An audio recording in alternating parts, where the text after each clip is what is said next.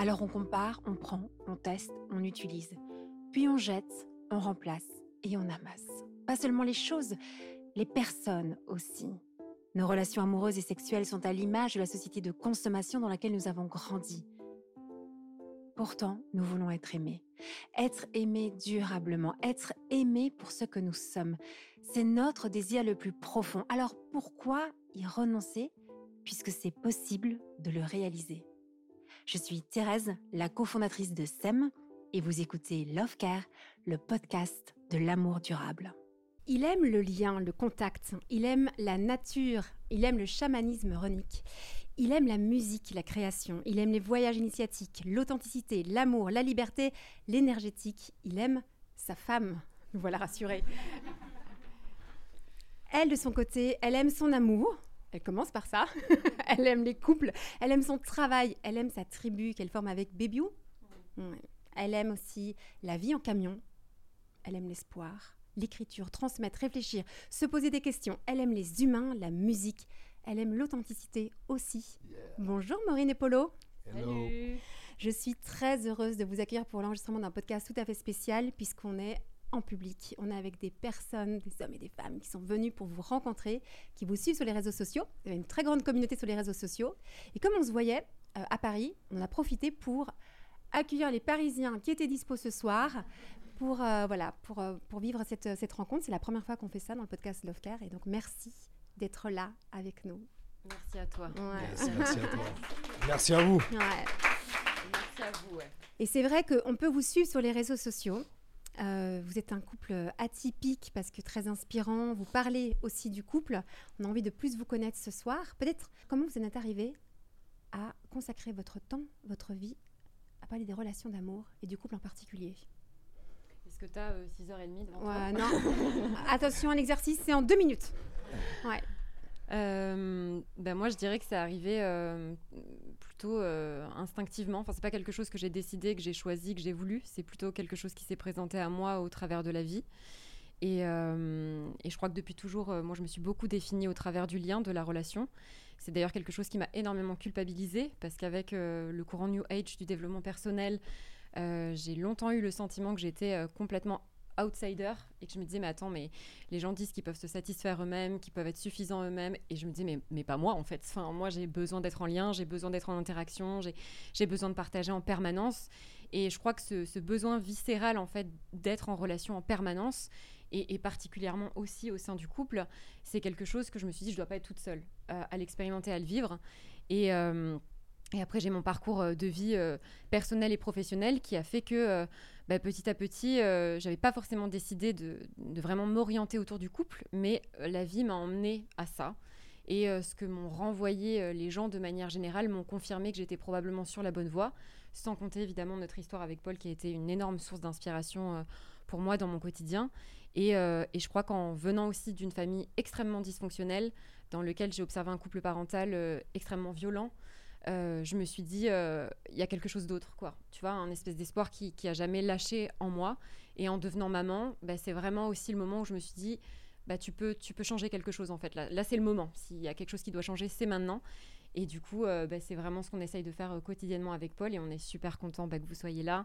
Et on est d'autant plus content de voir que ce qu'on propose, qui est parfois un peu à contre-courant, bah, ça, ça résonne en fait chez, chez, chez des personnes. Voilà, pour moi, j'ai essayé de Ouais. synthétiser. ouais, mais t'as as un petit peu euh, bien résumé. Moi, c'est un peu pareil de mon côté.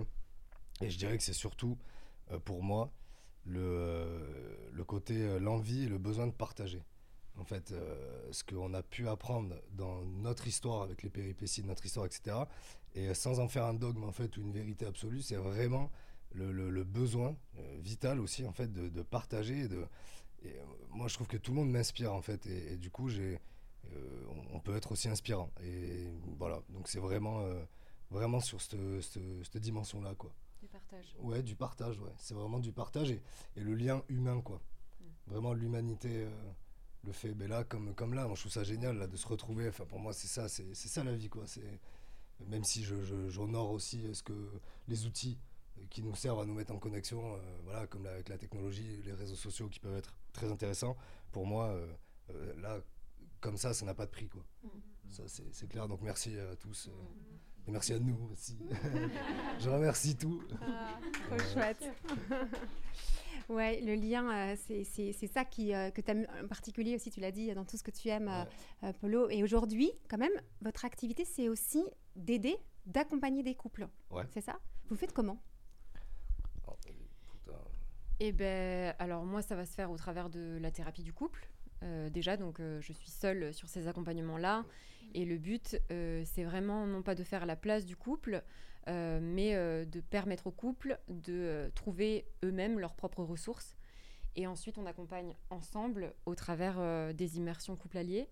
Et là, l'idée, c'est vraiment de proposer un format plus immersif où les gens vont venir euh, sur plusieurs jours avec nous et on fait un espèce de mélange de euh, à la fois de la théorie euh, pour donner des enseignements qui nous paraissent fondamentaux, en tout cas qui nous, nous ont beaucoup aidés, et en même temps des ateliers psychocorporels, à libération émotionnelle, de l'upwelling aussi, pour essayer d'intégrer dans le corps tout ce qu'on peut transmettre d'un point de vue intellectuel.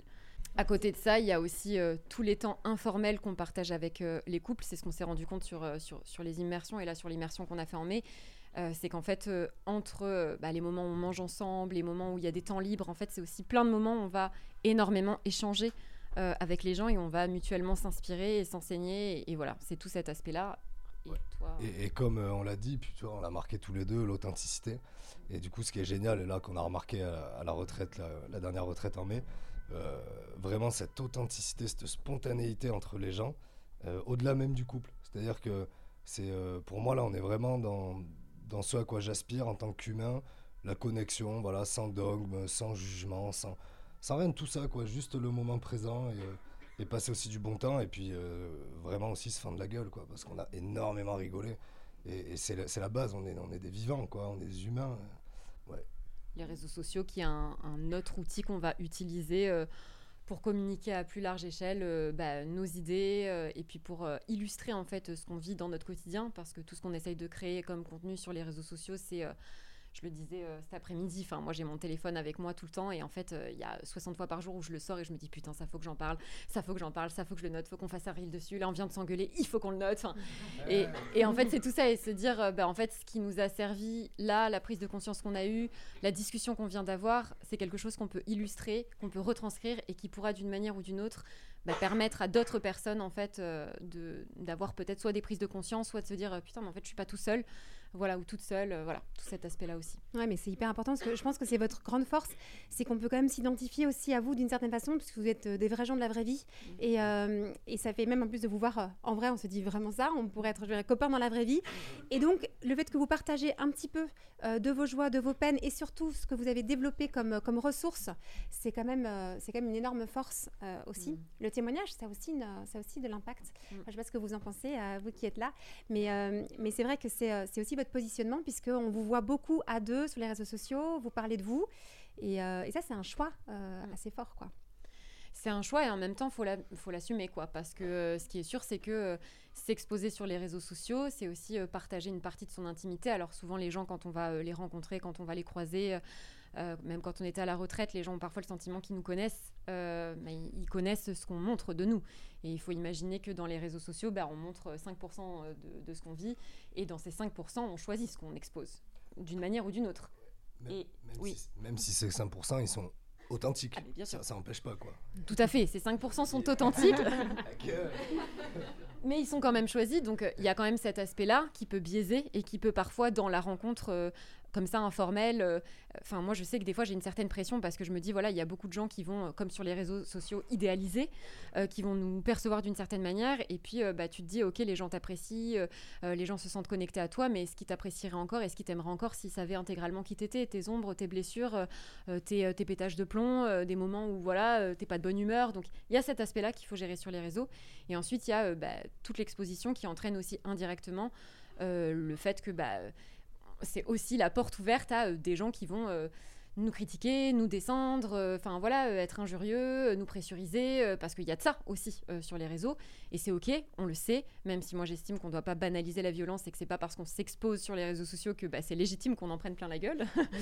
mais il y a quand même cet aspect-là, et, voilà, il faut savoir gérer l'intrusion que peut parfois représenter les réseaux et, et, pas se faire envahir aussi et vivre au travers de son téléphone. Quoi. Ouais, puis c'est pas évident aussi à gérer tous les jours, puisque mine de rien, Instagram est tout le temps avec nous, les réseaux tout le temps avec nous. Et moi, je sais que par exemple, je vais, avoir le côté dans notre couple où je vais nous ramener, je suis très intimiste, donc je vais, nous ramener à l'intérieur de notre couple et, je suis le premier à péter les plombs par rapport au téléphone qui est tout le temps là. Enfin, et mine de rien, ben c'est aussi grâce à ça qu'on en est là. Donc, euh, mais, mais voilà, il y, a vraiment, c'est pas évident quoi. Des fois, on se sent bien, euh, euh, comment je pourrais dire le mot, intrusé quand même. Alors bonjour, merci d'être là. là. Tu parlais de couple, enfin non, de, si, de couple dysfonctionnel, côté tes parents. Et moi justement, je, viens de parents dysfonctionnels. Et est-ce que des fois ça t'arrive justement que ce poids que cette euh, voilà que cette euh, que ça, ce que tu portes, ressorte dans ton couple? Est-ce que c'est quelque chose que tu as réussi à gérer? Est-ce que c'est quelque chose qui, qui, te fait peur quand ça peut ressortir ou quand ça ressort? Comment tu le gères Enfin, voilà. Ben, déjà, merci beaucoup pour cette question euh, que je trouve très intéressante et très pertinente. pour être très honnête avec toi, c'est ce qui a causé notre séparation quand on avait 17 ans, évidemment. tout ce poids et tout cet héritage euh, de ce que j'avais pu observer, de ce que je pensais que c'était l'amour, euh, être aimé. Euh, et, je crois que Paul m'a renvoyé assez rapidement quand on était jeune à...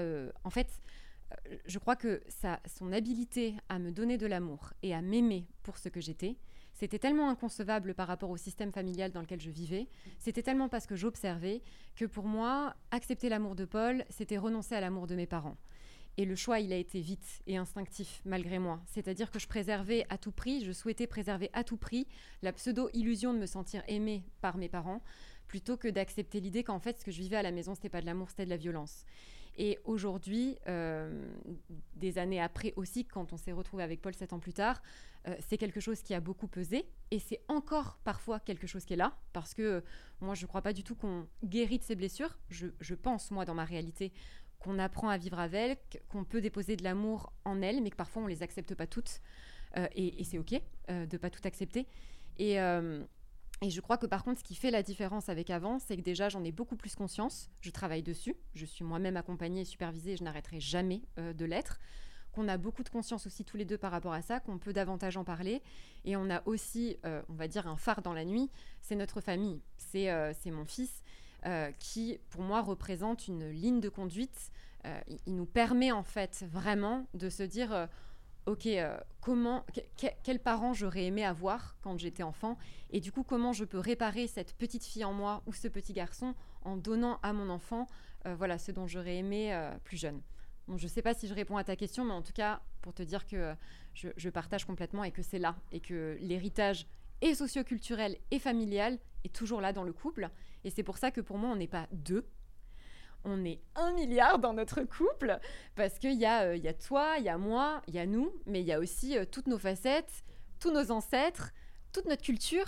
Et tout ça, en fait, ça influence notre lien et notre relation. Je sais pas si tu veux ajouter quelque chose. Euh, bah non, c'est clair là. Merci. Je répondrai plus tard. Voilà, voilà. va faire mieux là. Euh, ben, ça tombe très bien euh, que, euh, je sais pas comment tu t'appelles, Arnaud, ait posé cette question parce que moi, c'est un peu en lien aussi.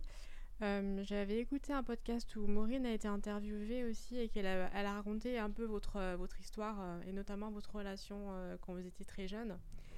Et, et ce qui m'a interpellée, c'est que tu as dit qu'elle était très.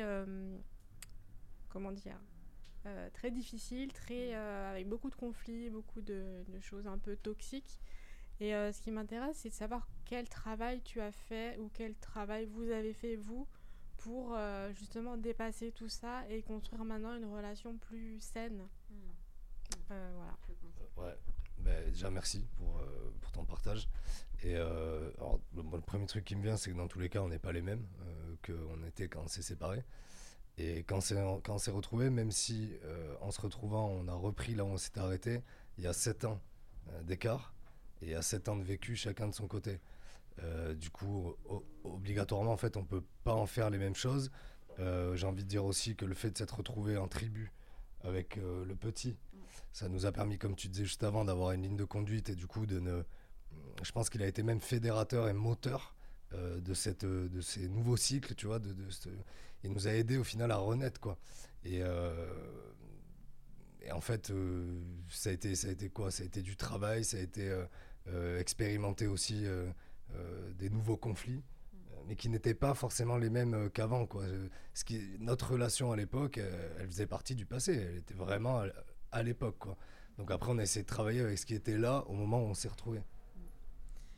Oui, et moi je dirais que, en tout cas pour ma part, euh, moi assez jeune, euh, dès, que, dès que je suis partie de chez moi et que, et que j'ai eu mon, fils, euh, j'ai été en thérapie en fait. Et donc la thérapie, c'est vraiment quelque chose qui m'a énormément aidée parce que ça m'a permis de, de, mettre de la distance et du recul et de reconnecter à des émotions refoulées en fait et de de mieux, mieux appréhender tout ce que j'avais vécu et d'y répondre d'une manière plus cohérente en fait avec la femme adulte, jeune adulte que j'étais. Et puis après, il y a euh, ben, toutes les discussions. Euh, moi, j'estime que la communication, c'est pas la clé, euh, mais en tout cas, savoir, voilà, savoir vraiment dialoguer l'un avec l'autre, arriver à prendre du recul, se dire attends, mais là, en fait, moi, je connecte à ça, moi, je connecte à ça, moi, j'ai peur de ça, moi aussi, ça, c'est mes limites, ça, c'est ok, ça, c'est pas ok. tu vois, là, j'observe quelque chose chez toi qui me dérange, et, et, savoir se remettre en question. moi, je pense que la capacité de n'importe quel être humain à mettre son orgueil de côté, même si c'est souvent une stratégie de survie, et à comprendre pourquoi j'agis. Qu'est-ce qui fait que là, je me sens insécure? Qu'est-ce qui fait que là, je suis en colère? Qu'est-ce qui fait que là, j'ai envie de pleurer? Qu'est-ce qui fait que là, je me sens bien? Eh ben, le fait de pouvoir mettre de la conscience et avoir une vraie compréhension sur qu'est-ce qui se joue à l'intérieur de moi à ce moment-là, me permet derrière de mieux comprendre mon allié, mais l'inverse est tout aussi vrai, c'est-à-dire que plus j'apprends à te comprendre, et peut-être que mieux je peux me comprendre aussi. Donc voilà, pour moi c'est bidirectionnel, ça va dans les deux sens, il n'y a pas de règle. On nous dit trop souvent que on doit d'abord faire un travail sur nous, d'abord être bien avec nous-mêmes pour être bien avec l'autre. Moi, je suis pas d'accord. Moi, j'estime que c'est une possibilité, mais que je peux aussi apprendre à m'aimer, à mieux me comprendre et à dépasser des souffrances du passé grâce à notre lien, grâce à notre relation. Et c'est valable dans le couple, mais c'est valable dans une relation thérapeutique, c'est valable avec des amis, c'est valable avec des collègues de travail. Enfin, en fait, la relation, d'une manière ou d'une autre, à hauteur qu'elle te blesse, elle peut aussi te guérir. Voilà, et te réparer. C'est pour ça qu'on parle de médecine du couple, mm. euh, ou plus largement médecine de la relation et du lien. Mm. Complètement. Mais euh, excusez-moi, j'ai une deuxième question pour rebondir juste euh, sur ce que tu as dit. Euh, tu as parlé de à hauteur qu'elle te blesse. Enfin, j'ai pas mhm. toute la phrase, mais et justement, comment on fait la différence entre une relation qui peut être toxique avec une relation qui blesse beaucoup, mais pour nous faire grandir? Eh ben, j'ai pas la réponse à cette question parce que ça dépend de chacun. Et je pense qu'il il y a une énorme limite euh, de manière générale, alors je, mets de côté euh, des relations dans lesquelles il y a énormément de violence, bien que j'estime que dans tous les couples il y a de la violence, de mini-maltraitance dont on ne parle pas, mais euh, les moments où je te fais la gueule, où je te réponds pas, où je vais être humiliant, où je vais être contrôlant, où je vais être jugeant, ce qu'on fait tous plus ou moins dans nos relations d'une manière ou d'une autre, pour moi c'est une forme de maltraitance émotionnelle et affective. Mais si je mets de côté les grosses violences morales, physiques, euh, j'estime qu'une relation de couple dans laquelle on se sent bien et épanoui euh, peut aussi avoir des espaces nocifs en fait. Et pour moi, dans ma réalité, ce qui va faire qu'une relation, euh, je me sens bien et pas dans la toxicité du lien, c'est une relation dans laquelle je sens que mon couple met au service ou, ou, du moins mon individualité est mise au service de mon couple et mon couple potentialise mon individualité et je me sens la plupart du temps entendue, comprise, aimée, protégée, sécurisée. Si les trois quarts du temps, je me sens pas libre, je me sens endoctrinée, je me sens humiliée, je me sens enfermée, je me sens violentée, bah là, je peux être emmenée à me poser des questions. Mais moi, j'aurais jamais la prétention de dire à quelqu'un, bah, t'as coché telle case, telle case, telle case, donc ça veut dire que c'est toxique. Ou, euh, bah, un couple sain, c'est ta ta ta ta ta, comme on voit sur les réseaux. Pour moi, c'est du flanc, quoi, tu vois. Merci beaucoup. Merci à toi. Euh, du coup, moi, en fait, je veux revenir sur un peu les blessures du passé. Parce que moi, en fait, en ce moment, je vis une relation qui. Euh, enfin, avec mon ancien partenaire, on s'est séparés il y a un an. Donc, ça fait euh, depuis mai 2022 qu'on n'est plus ensemble. Mais on avait encore cette connexion entre nous parce qu'on était au début très dépendants affectifs. Mhm. Donc, on a appris, on va dire, à vivre avec et à un peu se détacher de l'un et de l'autre. Et pendant ces un an de séparation, je sais que moi, de mon côté, elle aussi, on s'est beaucoup reconstruit et on s'est en fait reconnecté à nous-mêmes. Et là, depuis ces quelques mois, en fait, on essaie de se reconnecter ensemble. Mais on a encore ce petit, euh, cette petite appréhension en fait euh, par rapport à nos blessures du passé, que, en fait, comme on a peur en fait qu'ils ressurgissent. Mm. Donc euh, moi, je veux savoir comment vous, vous avez fait pour en fait un peu, on va dire, avancer ensemble avec ces blessures du passé. Tu veux commencer ouais, Moi, j'ai juste envie de dire que déjà, on leur a fait de la place. Ouais. Déjà, moi, je, pense qu'on leur a fait de la place. Déjà, on leur a laissé l'espace d'exister. Et, euh, ensuite, on a essayé de, d'apprendre à les maîtriser. Après, il y, a quelque chose là qui m'interpelle, c'est quand tu dis dépendance affective, ça c'est pareil. Il euh, faut vraiment savoir qu'est-ce qu'on met derrière. Euh, par exemple, moi, je sais que j'ai aucune honte à dire que j'ai besoin de Maureen dans ma vie, mais je me sens pas dépendant affectif pour autant. Donc, tu vois, c'est où, est la, où est la limite, encore une fois, de tous ces mots toxiques, dépendant affectif, tout ça? C'est lourd. c'est franchement, c'est lourd, quoi. C'est vraiment des trucs, c'est, ça enferme, ça. C'est culpabilisant, c'est, de la lourdeur, c'est vraiment de la lourdeur. moi, je dirais que le, la première étape de ce que je m'en souviens, et qu'on continue à faire, parce qu'en fait, c'est tout le temps, euh, c'est vraiment de les accueillir et de leur faire de la place. Ça peut être les verbaliser, euh, comme les vivre aussi. Hein. Nous, on, a, on est passé par euh, plein d'épisodes un peu dramatiques. Quoi. Enfin, c'est aussi oser, j'ai envie de dire, prendre le risque que ça se repasse pareil, mais avec l'espoir d'en faire autre chose, je dirais, pour ma part. Ouais, moi je rejoins Polo sur l'idée de la dépendance affective. Euh, même si euh, je ne mets pas de côté que euh, des personnes très insécures dans leur lien d'attachement peuvent avoir tendance à développer une, forme de, besoin vital d'être en permanence proche de leur figure d'attachement principale qui, une fois qu'ils sont plus enfants et donc c'est plus papa-maman ou beau-père, belle-mère, ben, ça devient leur amoureux ou leur amoureuse. Mais moi j'estime aussi que pour moi, on est tous dépendants du lien. Pour moi, on a tous besoin d'être en relation.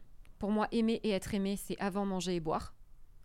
Euh, donc je sais que je vais remettre en question euh, par moment des choses euh, qui, contextuellement, dans notre nouvelle ère, peuvent bousculer. Et je sais que ça parle pas à tout le monde, mais en tout cas, moi, c'est comme ça que je le vois, c'est comme ça que je le vis.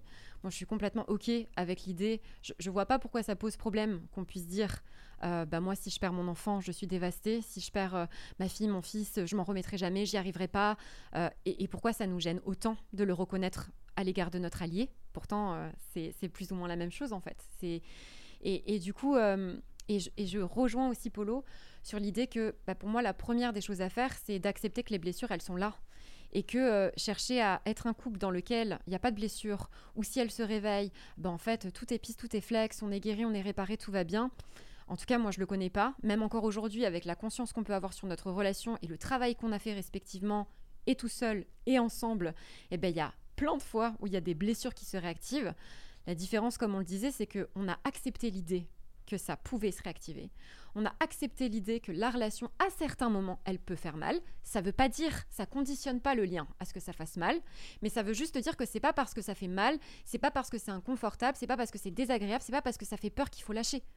Parce qu'en fait, sinon, tu, tu, tu vois rien, quoi. Enfin, la vie, euh, c'est l'ombre, c'est la lumière, euh, c'est la joie, c'est le rire, mais des fois c'est la colère, la tristesse, euh, le deuil, la perte, la séparation, le lien, l'union. En fait, c'est toutes ces choses-là. Et je crois que ça commence aussi par accepter que bah il y a des moments où j'en chie et il y a des moments où t'en chies. Et qu'est-ce qu'on fait? Est-ce que c'est euh, on reste chacun de notre côté et on apprend à gérer ça euh, tout seul dans notre coin? Ou est-ce qu'on le met au sein de l'espace de notre couple?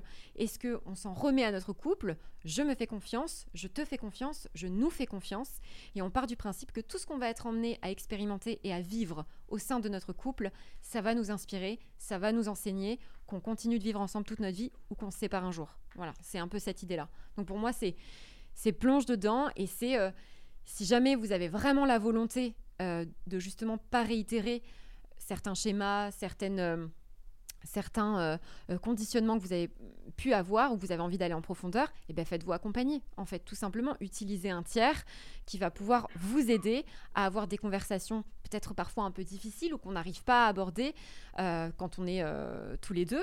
Euh, voilà, faites-vous aider, faites-vous accompagner, faites des, des activités enfin ou des ateliers qui, d'une manière ou d'une autre, vont vous permettre de mettre de la conscience et de vivre des expériences qui vont vous faire connecter à un niveau d'intimité, d'affection et d'émotion supérieur à ce qu'on a tendance à vivre dans le quotidien quand on est pris par la charge mentale et tout ce qu'il faut gérer en permanence. Quoi.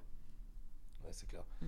Moi, j'ajouterais juste que euh, se faire accompagner ou du moins avoir un, espace où euh, il y a un tiers, euh, ça nous permet vraiment, moi je trouve, de, regarder le verre ou la bouteille sous un axe différent, quoi. Et après, il faut trouver la bonne personne. parce que c'est clair que dans ce milieu, il y a aussi plein de gens qui. Bah, de toute façon, c'est assez énergétique, tu vois. On, le sent, quoi. On, voit la personne, si elle, prétend nous donner des solutions très rapidement, il y a un problème. Enfin, pour moi, le, thérapeute est censé te renvoyer euh, euh, certaines questions, te questionner pour que toi, tu trouves les solutions et les clés. Donc, euh, je pense que c'est pas évident non plus à trouver la bonne personne qui peut jouer ce rôle-là. Et après, ne jamais oublier qu'en fait, rien n'est figé. C'est-à-dire que tout est tout le temps en mouvement. Enfin, c'est valable pour, dans le quantique, dans le subtil, partout tout est tout le temps en mouvement. Il n'y a rien qui est figé, sauf notre mental. C'est notre mental qui fige les, choses. Mais en fait, tout bouge. Hein. Donc il y a aussi s'en remettre à une confiance plus grande aussi, d'où un peu l'aspect plus spirituel, euh, dimension plus spirituelle. Quoi. Juste dernière question par rapport à la confiance, parce que si on s'est séparés, c'était par rapport à cette perte de confiance qu'on a eue.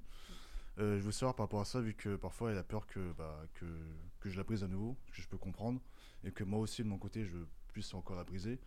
Euh, comment vous avez fait en fait pour avoir dans cette situation Est-ce que vous avez anticipé, ou alors vous êtes vraiment donné plein de confiance entre vous euh, pour, euh, pour vivre ce que vous devez vivre ensuite? Ben, Je crois qu'en fait, euh, en tout cas, je vais parler pour moi. Moi, j'ai accepté l'idée que me remettre avec Polo, c'était potentiellement mourir de nouveau. Et c'est en ce sens que je fais le lien entre l'amour et la mort, qui pour moi n'est jamais séparé. Et je crois que le principe de la confiance, c'est évidemment que bah, ton allié, d'une certaine manière, il a une responsabilité amoureuse dans le couple pour te sécuriser, pour te rassurer, euh, pour euh, t'apporter euh, voilà de la de la contenance. mais à un moment donné, la confiance pour moi c'est une décision. C'est-à-dire que tous les jours, si je veux, si je me mets dans ma facette parano, euh, je peux interpréter tellement de, de, de regards, de comportements, d'attitudes, et je me dis, putain, quel con, qu'est-ce qu'il est en train de faire, tu vois Mais il y a tellement de fois où je pourrais me raconter, et je suis gavée forte sur ça, mais vraiment, tu vois Mais je suis exceptionnelle sur ça, mais vraiment, mais je peux te faire des trucs, euh, des nœuds dans tous les sens. Sauf qu'à un moment donné, ben pour moi, c'est vraiment une décision. Est-ce que ça me fait du bien de me raconter tous les jours que Polo euh, pourrait potentiellement euh, me trahir, me tromper, euh, briser, briser voilà, un, contrat implicite et explicite sur certains aspects de notre couple? Est-ce que ça me fait du bien? Non. Est-ce que ça lui fait du bien? Non. Est-ce que ça sert notre lien? Non. Et est-ce que ça me préserve de la souffrance? Non. Donc, à quoi ça sert? Dans tous les cas, même s'il se fout de ma gueule, je, je vais autant souffrir que ce que je m'y étais préparé. Donc autant, autant partir du principe qu'il le fera pas. Et s'il le fait, bah. Je démontre. la liberté d'agir en plus. Voilà, c'est ça. Donc pour moi, il y, a vraiment quelque chose de l'ordre de, de, la décision et de l'intentionnalité. C'est voilà, je pose l'intention aujourd'hui de te faire confiance. Et il y a des moments dans notre relation où je vais être plus craintive, ou lui aussi. Euh, des moments où euh, on déconnecte, des moments où euh, il y a plus de pression à l'extérieur, des moments où moi je suis plus connectée à, mes peurs, où j'ai plus de doutes sur moi, sur la femme que je suis, sur ce que je veux, sur comment je, me perçois moi-même. Et, c'est là où, bah, ok, moi, je, dois travailler sur comment je peux me sécuriser, moi, de Maureen à Maureen, mais il y a aussi tout ce que mon allié peut m'apporter. Et c'est là où je pense qu'il y a un biais de nouveau dans cette notion du dev perso, du apprends à t'aimer toi-même, apprends à te suffire toi-même, apprends à te rassurer toi-même, oui, mais dans une certaine limite, parce que si on part du principe qu'on est tous des enfants qui, d'une manière ou d'une autre, ont, à, un moment donné, euh, exploré ou vécu des traumas, euh, même si c'est des petits traumas, mais des traumas, c'est partie de nous qui ont été blessés dans le lien. Pour moi, elles ne peuvent se réparer qu'au travers du lien, et du lien avec un autre que soi. Et donc c'est magnifique quand on commence à considérer que l'autre a un vrai pouvoir euh, de euh, nous apporter de la lumière et du réconfort, parce qu'on sort un peu de l'idée du guerrier solitaire, de euh, je me démerde tout seul, et on rentre dans le ok, ben en fait, la vie, ça implique aussi quelqu'un d'autre. Alors oui, c'est effrayant, parce que ça veut dire que tout n'est pas entre mes mains, ça veut dire que, que je perds une partie de l'emprise sur ma vie, ça veut dire que ma vie dépend en partie aussi de l'autre, et en même temps, ben, c'est là où tu as un putain de cadeau. Parce que du coup, tu t'ouvres à la relation et tu t'ouvres aussi à tout ce que l'autre peut t'apporter et peut t'offrir. Donc, la confiance, c'est quelque chose qui s'alimente en permanence, c'est quelque chose qui se travaille, c'est quelque chose qui se... J'ai pas envie d'employer le mot travail, mais c'est quelque chose qui se nourrit, c'est quelque chose qui se protège, euh, et, c'est vraiment comme un jardin, voilà, qu'on va arroser. Et en même temps, bah, c'est aussi la, décision d'avoir foi en ce jardin. Et que quand il pleut, qu'il y a un temps de merde, ou qu'il y a une sécheresse de fou, et que tu te dis putain, toutes les, fleurs, les fleurs elles vont faner, bah, c'est aussi l'idée de se dire c'est pas grave, ça va le faire. Ça va le faire. Là, dans quelques jours, la pluie va tomber et ça va repartir. Tu vois Donc, c'est vraiment euh, pour moi euh, toutes ces notions à la fois. Je sais pas si on a répondu à ta question. Oui, c'est ça. Faut Merci nous beaucoup, arrêter, ouais. hein, parce que sinon. Non, euh, Non, c'est très parlant, ça. Merci en tout cas. Merci à toi. C'était pour rebondir en fait par rapport à ce que tu as dit. Je pense qu'aussi, enfin moi, ce qui m'aide par exemple dans ce genre de, de cas ou des problématiques que je vais rencontrer, c'est en fait de moins mentaliser et plus euh, faire avec le cœur. Et en fait, à partir de là, je pense qu'on redescend aussi en termes de, euh, enfin, on, on met son ego assez rapidement de, de côté justement, et en fait, on, on dépasse un peu, un peu ça. Du coup, enfin, on parle plus vraiment à travers nos blessures. En fait, on parle avec notre cœur, et du coup, ça aide beaucoup. Enfin, en règle générale. Et, et est-ce que tu crois pas que le cœur peut être blessé? Alors, pour moi, je le dissocie, oui, mais je le dissocie en fait les blessures qui font partie pour moi de l'ego et Mm. le cœur en fait qui connaît pas ça et qui connaît plutôt l'amour inconditionnel et qui fait que on est tous interconnectés entre nous et que Mm. c'est comme ça qu'on se comprend le mieux en fait, plutôt que de parler avec notre ego et notre mental. Ok.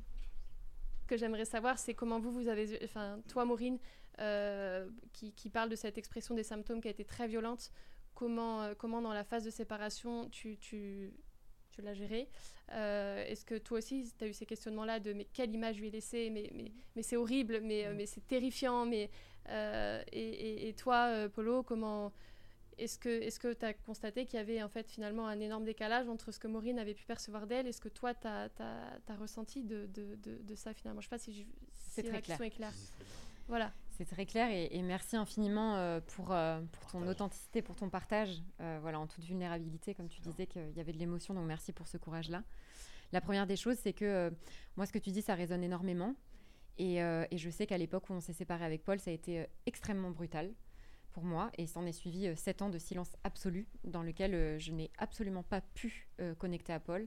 Et c'est vrai que sur les trois années qui ont suivi notre séparation, ça me bouffait la culpabilité me bouffait et le fait de me dire putain mais en fait j'ai été un tyran, j'ai été un monstre et c'est ça qui va retenir de moi. Et il va oublier tous les bons moments, euh, tous les moments de partage, d'amour, de réflexion, de tout ça, ça va, il va juste focaliser sur ça. Et en fait, euh, je crois que par rapport à, la culpabilité, on a souvent tendance, face à quelqu'un qui culpabilise ou qui s'en veut, de lui expliquer par A plus B à quel point il a fait ce qu'il a pu, euh, voilà, il a fait de son mieux, c'est pas grave, voilà. Et en fait, pour moi, quand on fait ça, euh, on passe à côté de cette partie de nous qui a besoin de réparation et qui a besoin de demander pardon. Et moi, je crois que c'est ça dont j'ai été privée dans ce silence, c'est je te demande pardon, parce que c'était pas entendu. Et je crois euh, que si j'avais eu l'opportunité à cette époque juste et le courage de prendre mon téléphone ou d'écrire une lettre, qu'importe comment je l'aurais fait, et de prendre ma part de responsabilité, de dire voilà, pour cet aspect-là de notre relation, pour ce que j'ai dit, pour ce que j'ai fait, euh, je te demande pardon. Et ça prendra le temps que ça prendra, et si tu veux pas me pardonner, c'est ok, mais en tout cas, moi, je te demande pardon, parce qu'il y a des espaces dans lesquels j'ai fauté d'une manière ou d'une autre dans ma vision du monde, et ben ça m'aurait énormément libéré d'un gros poids. Et après, par rapport à ce que tu retranscris là, je pense que c'est aussi toi, euh, peut-être, euh, et, ça, il n'y a que toi qui le sais, mais en tout cas, peut-être euh, faire de l'espace en toi-même sur ces zones sensibles qui ont été activées au moment de, des retrouvailles euh, avec, euh, avec cet homme et de, la séparation. Et, peut-être arriver à déposer autant que tu peux de la conscience, de l'amour et de l'acceptation. Et c'est pas toujours facile. Et on a beau, comme tu le disais tout à l'heure, voilà, parfois être relié à, à cet amour inconditionnel qui nous touche comme un état de grâce. Enfin, pour moi, l'amour, c'est, c'est, par essence en fait. Ça nous traverse, c'est, c'est une énergie. Par contre, euh, aimer, c'est une action. Ça demande une action, une action consciente et, et concrète. Et, euh, et c'est pas si simple que ça d'aimer et de se laisser aimer. Et du coup, là, j'étais partie sur quelque chose et j'ai oublié où je voulais aller. Parce que je me fais des nœuds dans le cerveau. Mais attends, qu'est-ce que je voulais dire? Mais en tout cas, ce que je voulais dire, c'était que oui, c'est aussi OK euh, à certains moments de ne pas parvenir à déposer de l'amour. Et moi, j'estime qu'on a beau être traversé par cette énergie d'amour inconditionnel, le cœur, lui, en tant qu'humain, pour moi, dans ma réalité en tout cas, il peut être blessé. Et du coup, c'est comment je peux, du mieux que je peux, comment je peux, moi, essayer de comprendre et me pardonner pour ces espaces que j'ai activés, pour ce mal que j'estime avoir causé, et comment je peux demander pardon? Voilà, c'est vraiment bidirectionnel, c'est de moi à moi et de moi à toi, et, comment ça peut être permis dans le lien? Mais une fois de plus, c'est un travail des fois qui prend euh, des jours, des semaines, euh, des années en fonction de chacun. Euh, oui, ben oui. Du coup, pour te répondre aussi, en fait, moi, quand on s'est quitté, j'ai gardé cette image-là. Mais j'ai bien focalisé dessus pour pas regarder moi, évidemment, ce que j'avais pu faire ou quoi. C'était beaucoup plus facile de se dire, bah, elle est tarée. Euh, moi, je suis la victime, pop-up, puis je m'échappe et voilà, je fais ma vie. Euh, trop facile. Du coup, j'ai focalisé sur ça, bon aussi parce que ça m'avait traumatisé euh, sur, sur, certains aspects. Et, et, et, en fait, pourquoi je dis ça? C'est infernal. Qu'est-ce que tu as gardé comme, Oui, bah du coup, oui, voilà, j'avais commencé, enfin, j'ai focalisé sur cette image-là que, du coup, que Maureen m'avait brisé. Je m'étais dit ça, mais en fait, très rapidement, à cette époque-là, j'ai fermé la porte. C'est-à-dire que je me suis dissocié et je n'ai pas pensé à Maureen. C'est un truc assez incroyable qui s'est passé. Euh, j'ai, euh, enfin même d'en parler, là, je sens que j'ai le, corps qui tremble. C'est un truc c'est un truc de malade. C'est-à-dire que je me suis mis en mode survie. Et j'ai dit, ok, euh, enfin j'ai dit, même pas j'ai dit, ça c'est fait comme ça, j'ai tout fermé, et je suis parti, et je suis allé vivre ma vie. Et en fait, euh, ce qui est horrible, c'est que moi je l'ai pris à retard.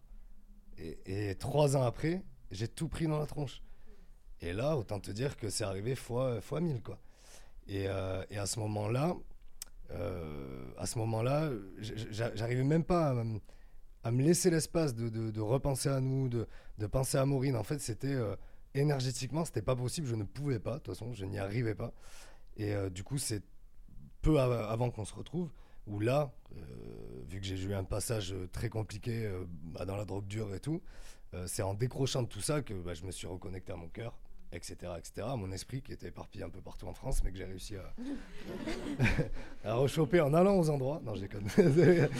et, euh, et, en fait, euh, j'ai réussi petit à petit à m'ouvrir et en m'ouvrant, je me suis dit, mais. Enfin, je suis désolé, tu vois. Enfin, le premier des trucs, c'est je suis désolé et, je te pardonne, en fait. Enfin, même si c'était hyper dur à verbaliser, quand on s'est retrouvé dans la matière, mais dans le subtil, et je reprends ce que tu disais par rapport à l'énergie du cœur, c'est je suis désolé. Je suis désolé, et puis je suis désolé. Enfin, moi, c'est une culpabilité, elle était énorme. Euh, c'est pour ça que je me suis fait aussi énormément de mal. C'est parce qu'en fait, j'avais cette culpabilité de, l'avoir quitté aussi brutalement et de même pas avoir répondu à un message, même un an après, d'avoir essayé de, j'allais dire de se remettre à table, enfin, ensemble, quoi, de, voilà, d'essayer de refaire quelque chose. Euh, c'était juste impossible. Euh, voilà. Et du coup, mais c'est vrai que pour te, pour te répondre, oui, moi j'ai cristallisé sur cette image-là. Ça ne veut pas dire que dans toi, dans ton histoire avec cette personne, ça va être la même, absolument pas.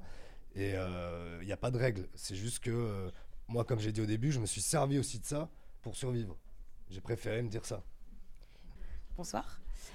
Euh, alors, moi, j'ai une question sur la vision dont vous parliez, que vous aviez sur le, développement personnel. je peux comprendre que le développement personnel puisse avoir un côté un petit peu solitariste, si je puis dire, où en fait c'est euh, on est seul envers et contre tout et contre tous et toutes et on doit se débrouiller seul euh, et on doit d'abord grandir seul avant de pouvoir grandir et évoluer à deux. Mais euh, il y a une partie avec laquelle je suis d'accord mais mais parce que moi du coup je suis avec quelqu'un voilà. Mais pour les personnes qui sont seules et qui ont juste pas réussi à trouver la personne avec qui elles peuvent évoluer et grandir qu'est-ce qu'on leur donne comme réponse? On peut pas juste leur dire bah, tu te mets en pause jusqu'à ce que tu rencontres la bonne personne. Et moi, c'est, c'est, peut-être un peu dur ce que je vais dire, mais oui, moi, ça me dérange un petit peu euh, euh, cette conception-là, parce que, alors après, j'entends aussi que vous, vous êtes orienté sur la médecine du couple et que vous ne faites, peut-être pas d'accompagnement pour des personnes seules. Mais en fait, moi, j'ai plein d'amis, euh, je ne sais pas, mais, mais j'ai, pas mal d'amis euh, qui sont euh, seuls et qui en fait euh, ne rêvent que d'une chose, c'est de trouver la personne qui leur correspond.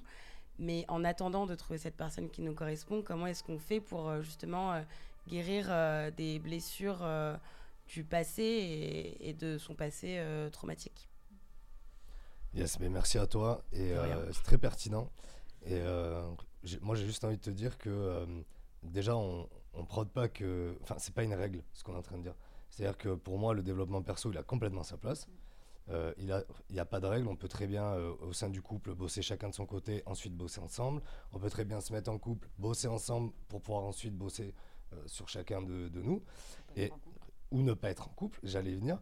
Et on peut très bien, en fait, le, message là, c'est pas du tout de se mettre en pause. Au contraire, c'est quand on est tout seul, ben, on est tout seul, donc ça devient du développement perso par la force des choses, en fait. Mais une fois qu'on est en couple, ça peut être intéressant, c'est dans cette dimension qu'on essaie d'amener, de passer par le couple et, la médecine du couple et ce que ça peut nous apporter euh, pour ensuite faire, faire un travail euh, individuel? En fait, c'est un peu faire le travail individuel au travers de la relation et du lien. Mais par contre, pour les gens qui sont tout seuls, euh, de toute façon, tu n'as pas trop le choix. Enfin, c'est, et, en plus, d'ailleurs, enfin, Maureen fait des accompagnements en solo. même moi aussi, dans les, les, les, les ateliers énergétiques, tout ça, il y a des gens qui sont tout seuls. Donc, donc c'est complètement OK. Et moi, je suis OK avec la vision aussi du dev perso. Je, ne crache pas du tout dessus. Je le respecte. Je dis juste qu'on est, ce qu'on dit, c'est qu'on est très souvent dans cette espèce de, On nous présente encore une fois une pensée unique. C'est toujours la même chose depuis tellement longtemps. C'est, euh, voilà, mais ça doit se passer comme ça. Et nous, on dit juste que bah non, c'est pas obligé. Ça peut aussi se passer dans l'autre sens. C'est juste ça, quoi. Mais, mais merci à toi parce que c'est parfait comme question. bah merci, c'est plus clair. Oui, et puis, euh, et puis je crois que. Euh, alors, je suis complètement d'accord avec euh, ce qu'il a dit et je te remercie aussi pour la question que tu poses parce que c'est des fois des peurs qu'on peut avoir aussi à l'égard de, nos réseaux sociaux parce que c'est vrai que des fois on s'est dit putain, mais merde, toutes les personnes qui sont toutes seules, est-ce qu'on leur envoie pas un message aussi difficile à accueillir de bah, vous êtes tout seul donc vous pouvez pas avancer Et c'est vraiment pas le but. Malheureusement, quand tu essayes de communiquer sur un sujet, bah, tu sais forcément qu'il y a des gens qui, qui, qui vont pas se sentir concernés ou qui vont le prendre contre eux. Et donc, c'est difficile, même si on essaye d'être le plus inclusif possible. C'est pas toujours simple. Mais en tout cas, ce qui est sûr, c'est que déjà, par rapport à ce que tu as dit, moi, je crois pas qu'il y ait une bonne personne. Moi, je pense que. Oui, oui, non, mais tu vois. Euh, voilà, il y a la personne que tu vas choisir. Ensuite, euh, je crois que euh, c'est pas juste le couple. Le couple, pour moi, c'est un espace dans lequel les blessures vont être davantage réactivées. C'est un lieu paroxystique. C'est un peu comme ça que je le vois, où tout est fou, fois mille. Mais pour moi, c'est la relation qui guérit. Donc une personne toute seule, en relationnant avec ses amis, mm. en relationnant avec son thérapeute si elle en a un. En fait, pour moi, c'est là qu'elle se développe aussi. Et du coup, bah, ce qu'on dit, c'est que le développement personnel doit pas passer au détriment du développement relationnel. En fait, c'est juste ça, nous, notre vision. Et, c'est juste pour amener un peu de, de nuance, tu vois, par moment, dans ce qu'on observe sur les réseaux qui parfois moi, mais dans mon spectre de réalité, tu vois, et c'est vraiment pas une vérité. Une fois de plus, c'est notre spectre de réalité qui est biaisé par nos conditionnements, par notre vision, par nos blessures aussi, tu vois. Mais l'idée, c'est vraiment de se dire, euh, bah, c'est aussi ok si tu te sens pas complètement suffisant avec toi-même, tu vois, parce que moi, euh, au bout d'un moment, je me disais, putain, mais attends, mm. mais, mais moi, je me sens pas du tout suffisante euh, à certains moments, ou euh, mais moi, je me sens pas du tout équilibrée sur certains trucs, ou mais j'ai pas toujours confiance en moi, ou voilà, c'est ce que je disais tout à l'heure, bah, j'ai besoin d'être en relation. Est-ce que ça fait de moi quelqu'un qui a un problème et qui doit se taper encore 20 ans de thérapie? Ou est-ce que ça fait de moi quelqu'un d'humain, tu vois? Et du coup, c'est plus la volonté, parfois peut-être maladroite, comment on le formule, mais de vouloir déculpabiliser les gens et de vraiment inviter les gens au lien. Pas forcément au couple, mais au lien. voilà. Comme on le fait là, quoi, par exemple. Mais merci. Merci, c'est plus clair. Alors, justement, moi, pour répondre à ta question sur les personnes qui sont seules, je fais partie de ces personnes qui sont seules depuis maintenant 5 ans après une rupture, quoi, plus de 5 ans après une rupture. Et c'est vrai qu'on a ces blessures, ces inconforts et ces insécurités. Et il faut un temps à tout. Euh, ce que tu me disais tout à l'heure, ça me faisait penser un peu au fait de culpabiliser et tout, etc. Ça me faisait penser un peu à moi aussi, en fait. Il faut demander pardon à l'autre, ça peut être quelque chose aussi, mais se pardonner à soi-même, comment on a été à l'époque, on a fait du mieux qu'on pouvait, en fait. En ce moment, là où on le pouvait, quoi. Au moment présent, tu as fait du mieux que tu pouvais, mm. tu vois. Ça aussi, c'est important se pardonner à soi-même et vivre dans le présent. Pas, moi, à un moment donné, je ressassais dans ma tête le passé, en fait. Mm. Et le seul fait de repenser au passé, en fait, ça, ça réactivait quelque chose. Mm. Voilà, il y, a il y, a ces choses. Et après, au fur et à mesure du temps, il y a aussi, ben, justement, c'est affronter ses blessures, faire face à ses peurs, à ses inconforts, à ses insécurités se tenir responsable de sa vie, de ce que l'on veut créer et tout, etc. Ça donne de la force, mine de rien. C'est pas facile, hein. C'est pas facile, mais on se tient responsable. Je me tiens responsable aujourd'hui du modèle de vie à laquelle j'aspire, à laquelle je souhaite créer. Ça me donne beaucoup de force là-dedans et ça permet d'avancer. Et il y a l'amour, effectivement, là on est dans le thème du couple, mais l'amour c'est plusieurs expressions aussi. Mm. Il y a aussi l'amour, bah, justement, dans le don de l'autre, justement, à partager ses expériences, à partager ses blessures, comment j'ai réussi à surpasser cela, comment j'ai réussi à améliorer cela, justement? C'est très important, c'est une forme d'amour. Il y a aussi l'amour, ben, moi par exemple, c'était dans ma famille et tout, etc. Ça peut prendre différentes formes. Aujourd'hui, effectivement, on, est dans une société euh, qui dit que oui, ben, peut-être que si tu es pas en couple ou quoi que ce soit, ben c'est pas forcément à 35 ans et tout, etc. C'est pas forcément bien vu. Ouais, tu vas finir tu vas finir vieux gâté et tout. Mais non, en fait, c'est juste trouve à chacun de trouver sa voie, sa façon qu'il souhaite d'exprimer en fait ben, l'amour, c'est tout quoi. Voilà. Allô. Merci beaucoup pour ce que tu apportes et, et j'aimerais rebondir sur deux choses. La première, c'est que tu soulèves quelque chose de très important, c'est-à-dire que à hauteur qu'il y a eu euh, enfin, pour moi, il y, a une énorme injonction aujourd'hui aussi autour du couple. C'est-à-dire que être célibataire, c'est presque une honte, c'est presque un échec, c'est presque un problème, alors qu'en fait, il y a plein de gens qui sont profondément épanouis et qui n'ont pas envie de faire couple. De la même manière qu'il y a des couples qui sont profondément bien en couple, mais à qui on va dire oh là là, vous n'êtes pas indépendant. Vous Donc en fait, dans tous les cas, les humains, dès qu'ils sont, euh, dès qu'ils se perçoivent différents, ils vont trouver le prétexte pour, pour remettre en question euh, cette différence et pour tenter de les faire rentrer dans leur case, dans leur spectre de réalité. de cette différence. Voilà, et, du coup, euh, je, trouve ça euh, magnifique ce que, tu, retranscris là. Et l'autre chose, quand tu as parlé de responsabilité, moi j'aimerais juste euh, nommer quelque chose qui me paraît fondamental, c'est que être responsable et se porter responsable de sa vie de manière générale ne veut pas dire coupable. Et ça, c'est vraiment très important parce que moi, je sais que pendant longtemps, on m'a eu dit à certains moments, mais Maureen, si tu en es là aujourd'hui, ou si tu as vécu ces expériences traumatiques, c'est que d'une manière ou d'une autre, ton âme l'a voulu, tu l'as souhaité. Et en fait, la seule personne qui peut dire ça, c'est moi. Et personne d'autre que moi.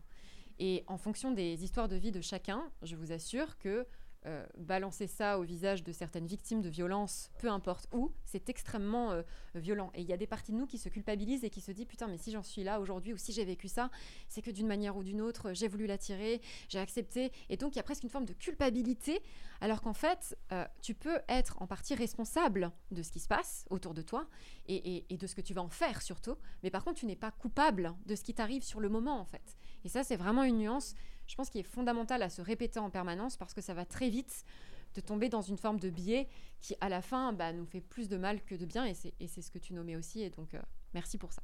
Voilà. Bah, merci beaucoup. Euh, il y a plein de choses qui me viennent en tête, donc il faut que j'arrive à organiser tout ça en une phrase.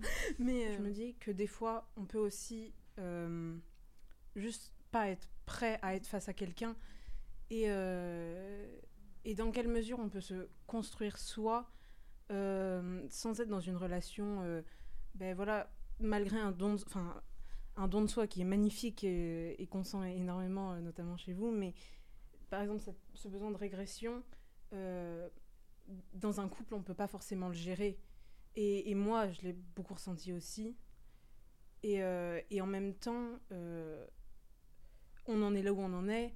Mais, mais je me demande, voilà, c'est un immense interrogation pour moi. Euh, dans quelle mesure on peut gérer ça dans une relation quand l'autre est face à ses propres difficultés euh, qui, sont parfois voilà, des failles euh, béantes et... Hmm. Alors je vais essayer de répondre à... Tu veux commencer mon amour J'espère que je vais rester dans l'axe. Mais en tout cas, merci pour ta question. moi, je trouve ça très intéressant quand tu dis des fois on n'est pas toujours prêt euh, à euh, faire couple avec quelqu'un et du coup à se retrouver face à l'autre. Euh, moi, je me dis, tiens, c'est marrant parce que ça résonne chez moi dans le sens où je me dis, bah, en fait, se retrouver face à l'autre, est-ce que c'est pas aussi se retrouver face à soi ou des parties de soi dont on n'est pas forcément prêt ou prête à, à, gérer, à accueillir? Et en tout cas, ça me fait penser, petite anecdote, sur le fait que bah, quand j'ai retrouvé Polo, moi, justement, j'avais le sentiment d'avoir énormément travaillé ses failles, énormément travaillé ses blessures, Euh, voilà, je faisais beaucoup de méditation, je faisais beaucoup de yoga, arrêté de fumer. Euh, je me sentais super bien avec moi-même. Euh, enfin, du moins, j'avais ce sentiment-là d'être super bien avec moi-même. Pourtant, sur plein d'autres aspects de ma vie, ça n'allait pas. Mais c'est comme s'il y avait quelque chose qui cherchait à être lissé. Et quand j'ai retrouvé Paul, et, que notre relation a généré ce que ça a généré dans notre couple, c'est comme si là, d'un seul coup, il y avait des trucs en moi et je me disais, waouh, mais attends, mais c'est pas possible. J'ai pas passé toutes ces années à bosser sur moi, euh, à me sentir super bien dans mes baskets pour que le mec arrive et qu'il me fasse connecter à des trucs dégueulasses. Mais c'est lui le problème. Tu sais, je me dis, c'est la relation le problème, c'est lui le problème. Tout tout vient de lui, tu vois. Alors qu'en fait, ce gars avait la capacité à ce moment-là d'appuyer sur les bons boutons où il me connectait à des parties de moi dont j'avais honte, des parties de moi que je voulais pas voir, des parties de moi que j'avais exactement jamais traitées parce qu'en fait, elles ne pouvaient s'exprimer qu'au travers de notre lien à ce moment-là. Et je te rejoins complètement sur le fait que pour moi, ben, on n'est pas toujours prêt ou prête euh, à faire couple. Et une fois de plus, le couple n'est pas une fin en soi. Enfin, je veux dire, c'est pas, euh, on n'est pas obligé d'être en couple dans sa vie. Tu vois, il n'y a pas, euh, voilà. Mais pour ceux qui ont envie de faire couple à certains moments, et, d'où le fait qu'on parle de médecine du couple, mais que ça peut être aussi un espace de destruction. pour moi, le couple, c'est vraiment l'espace dans lequel j'aime bien prendre cette image-là. Quand ça commence à être un peu sécure, tu vois, quand on a passé les premiers mois, peut-être la première année de d'illusion romantique, enfin, illusion romantique, je pèse mes mots parce que je sais que tu vas réagir, mais euh, mais ce que je veux dire, c'est que voilà, quand on a passé les, les- les premiers mois où bon, ok, c'est sécure, c'est bon, ok, je peux y aller. Une fois que tu sens que le lien est à peu près sûr, là, moi, j'attrape le bazooka, je le mets sur mon épaule, et là, je te mitraille, et je vais me rendre justice de toute mon enfance, de toute ma vie, pour toutes les va- Je vais me rendre justice avec toi. Parce que le lien me semble suffisamment sécure pour le faire. Et, c'est souvent là, en fait, qu'on se sépare. Alors qu'en fait, derrière ça, derrière cette lutte de pouvoir, derrière ce rapport de force, derrière ces manifestations qui sont parfois rocambolesques, hein, mais de blessures qui s'activent, il y a, il y a quelque chose en nous qui crie, qui crie à l'autre. Permets-moi en fait de m'aimer, permets-moi de me réparer, permets-moi. Et c'est pas toi qui va me réparer, c'est nous. C'est c'est ce nous qui va me porter dans mon individualité à faire quelque chose de mes blessures ensemble. Et, et donc c'est cette perspective-là, en tout cas c'est ce que nous on a expérimenté.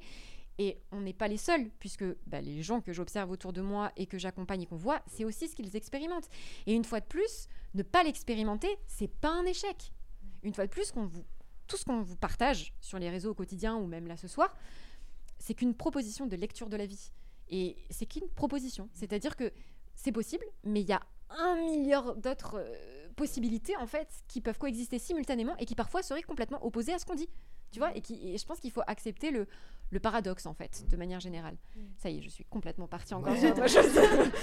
C'est terrible. C'est ça. Et puis en fait, euh, euh, en fait, finalement, est-ce qu'on est prêt à quoi que ce soit? Mm. Clairement. Je pense qu'on n'est jamais vraiment prêt. euh, euh, tu composes aussi avec ce qui est là. C'est ça qui est intéressant. C'est ça qui d'ailleurs, je, je trouve, fait le, le piment de la vie, quoi. Mm. Sinon, on a. Mais d'ailleurs, c'est en lien avec le fait de lâcher prise, de lâcher ce contrôle là en tant qu'humain, de vouloir tout contrôler. Il faut que je sois prêt, prêt, prêt. euh. Non, on sera jamais prêt. De toute façon, à quoi que ce soit. euh, Juste, c'est notre capacité à s'adapter sur le moment. Ben, comment je vais pouvoir composer, comme tu l'as très justement dit, euh, avec ce qui est là. Il y a eu plusieurs personnes qui l'ont dit. euh, je suis complètement raccord avec vous sur ça. Quoi. Oui, c'est cette ambivalence, si je peux me permettre, euh, entre ce besoin enfin, inouï de se dire que on peut être aimé, enfin, on est aimable avec ses failles, avec euh, des fois, mais euh, c'est effrayant de voir ça chez soi, et en même temps de se dire qu'on peut pas forcément faire porter ça dans une, enfin, on peut pas offrir ça dans une relation parce qu'on s'en sent pas digne, quoi. Eh oui, mais là, c'est très intéressant ce que tu soulèves, parce que euh, est-ce qu'on peut pas déposer ça dans l'espace du couple parce qu'on s'en sent pas digne, ou est-ce qu'on peut pas parce qu'on estime que le couple n'est pas l'espace? C'est deux choses différentes. Mm. Dans un cas, c'est quelque chose que tu perçois comme une croyance qui n'est pas acceptable dans le couple. Dans l'autre cas, c'est une partie de toi qui se contraint à ne pas s'autoriser à faire ça parce qu'elle se juge ou qu'elle estime ne pas mériter ça, tu vois? Et moi, en tout cas, de nouveau, dans ma réalité, j'estime, au contraire, que le couple est un espace dans lequel on va pouvoir déposer nos peines et nos difficultés. En revanche, tout mettre dans les bras de son allié et lui dire tiens, voilà toute ma merde, démerde-toi. Là, ça passe pas. Et c'est exactement ce qui s'est passé entre nous quand on était plus jeunes. Voilà. moi, j'ai un peu vomi toute ma merde, quoi. Et j'ai dit à Apollo, ben maintenant, euh, tu me sauves, quoi. Tu me Mhm. sauves parce que moi, je suis en train de me noyer, quoi. Et c'était pas possible. Et en même temps, j'apporte une nuance à ça parce qu'on dit toujours, tu pourras pas sauver la personne que tu aimes, ça sert à rien de vouloir sauver. Moi, je vais peut-être briser un mythe, mais je vous le dis, demain, on est en bateau, Paul tombe en mer. Euh, le réflexe que je vais avoir, c'est de vouloir le sauver. Est-ce que c'est condamnable? Je sais pas. Par contre, dans l'idée de servir le lien et d'avoir la conscience de ça, c'est-à-dire que, ok, je vais peut-être tout faire pour essayer de sauver mon allié au maximum de ce que je peux, mais ça demande une responsabilité, une conscience de la part de notre allié, d'être capable aussi de dire, attends, mais là tu mets en péril ta vie là. Là on a des gens en fait sur le bateau. Et donc si je dois mourir, il vaut mieux que tu restes. Donc là on parle d'un couple qui est suffisamment conscient pour avoir la faculté de, de faire cette régulation-là. Mais ce que je veux dire, c'est qu'une fois de plus, il n'y a pas de règle et je pense que la vie est bien plus nuancée, bien plus complexe que ce qu'on présente en permanence. Et on essaye de faire des règles, on essaye de dire, voilà, le couple c'est ça, c'est pas ça, euh, on doit pas sauver. on Et en fait, dans certaines situations, tu te rends compte que tout ce en quoi tu croyais, ça se casse la gueule et que tu es en train de faire une action que tu as toujours condamnée, tu vois. Et, et c'est OK. Parce qu'en fait, sur le moment, comme plein de gens l'ont dit et comme tu l'as dit, ben, on s'adapte et on fait ce qu'on peut avec ce qu'on a. Et des fois, tu te surprends à faire des trucs que tu n'aurais jamais pensé ou à ne pas faire des trucs que tu aurais pensé faire. Et c'est OK. Et c'est juste parce que ça se passe au moment où ça se passe. Sais pas du tout si on a répondu à ta question.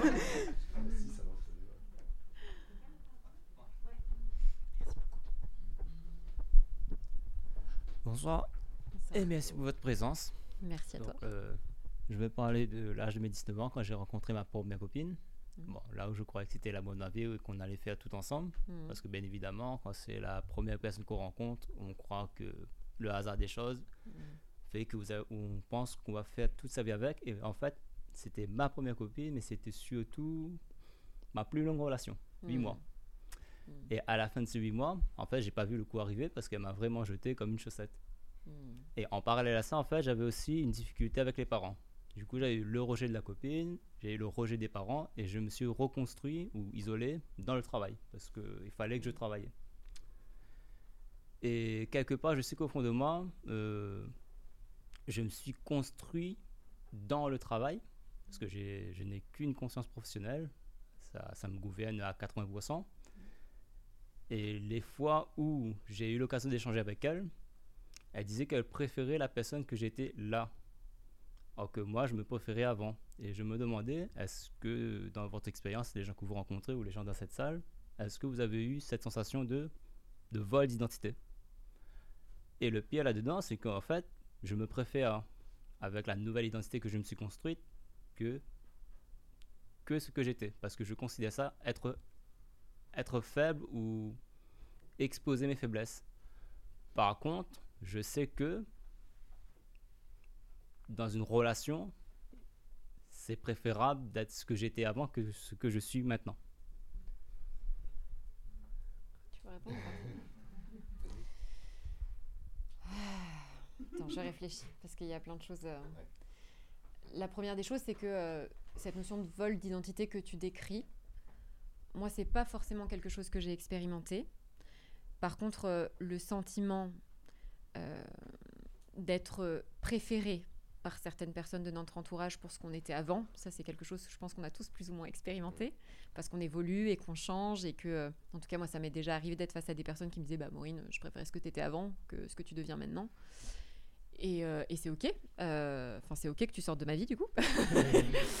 Mais euh, ce que je veux dire c'est que voilà ce qui compte pour moi à mon sens mais une fois de plus je, je parle avec mon spectre de réalité c'est qu'est-ce que ça vient faire résonner chez toi en fait. Et, et- et dans quelle situation émotionnellement et affectivement ça te met. Et qu'est-ce qui te challenge et, et qu'est-ce que tu as besoin qu'est-ce que tu as envie en fait par rapport à ça. Pourquoi pourquoi ça a autant de, de sens aujourd'hui autant d'impact que cette personne vienne te dire ça. Qu'est-ce que ça vient peut-être euh, bousculer en toi euh, faire douter en toi ou remettre en question en toi.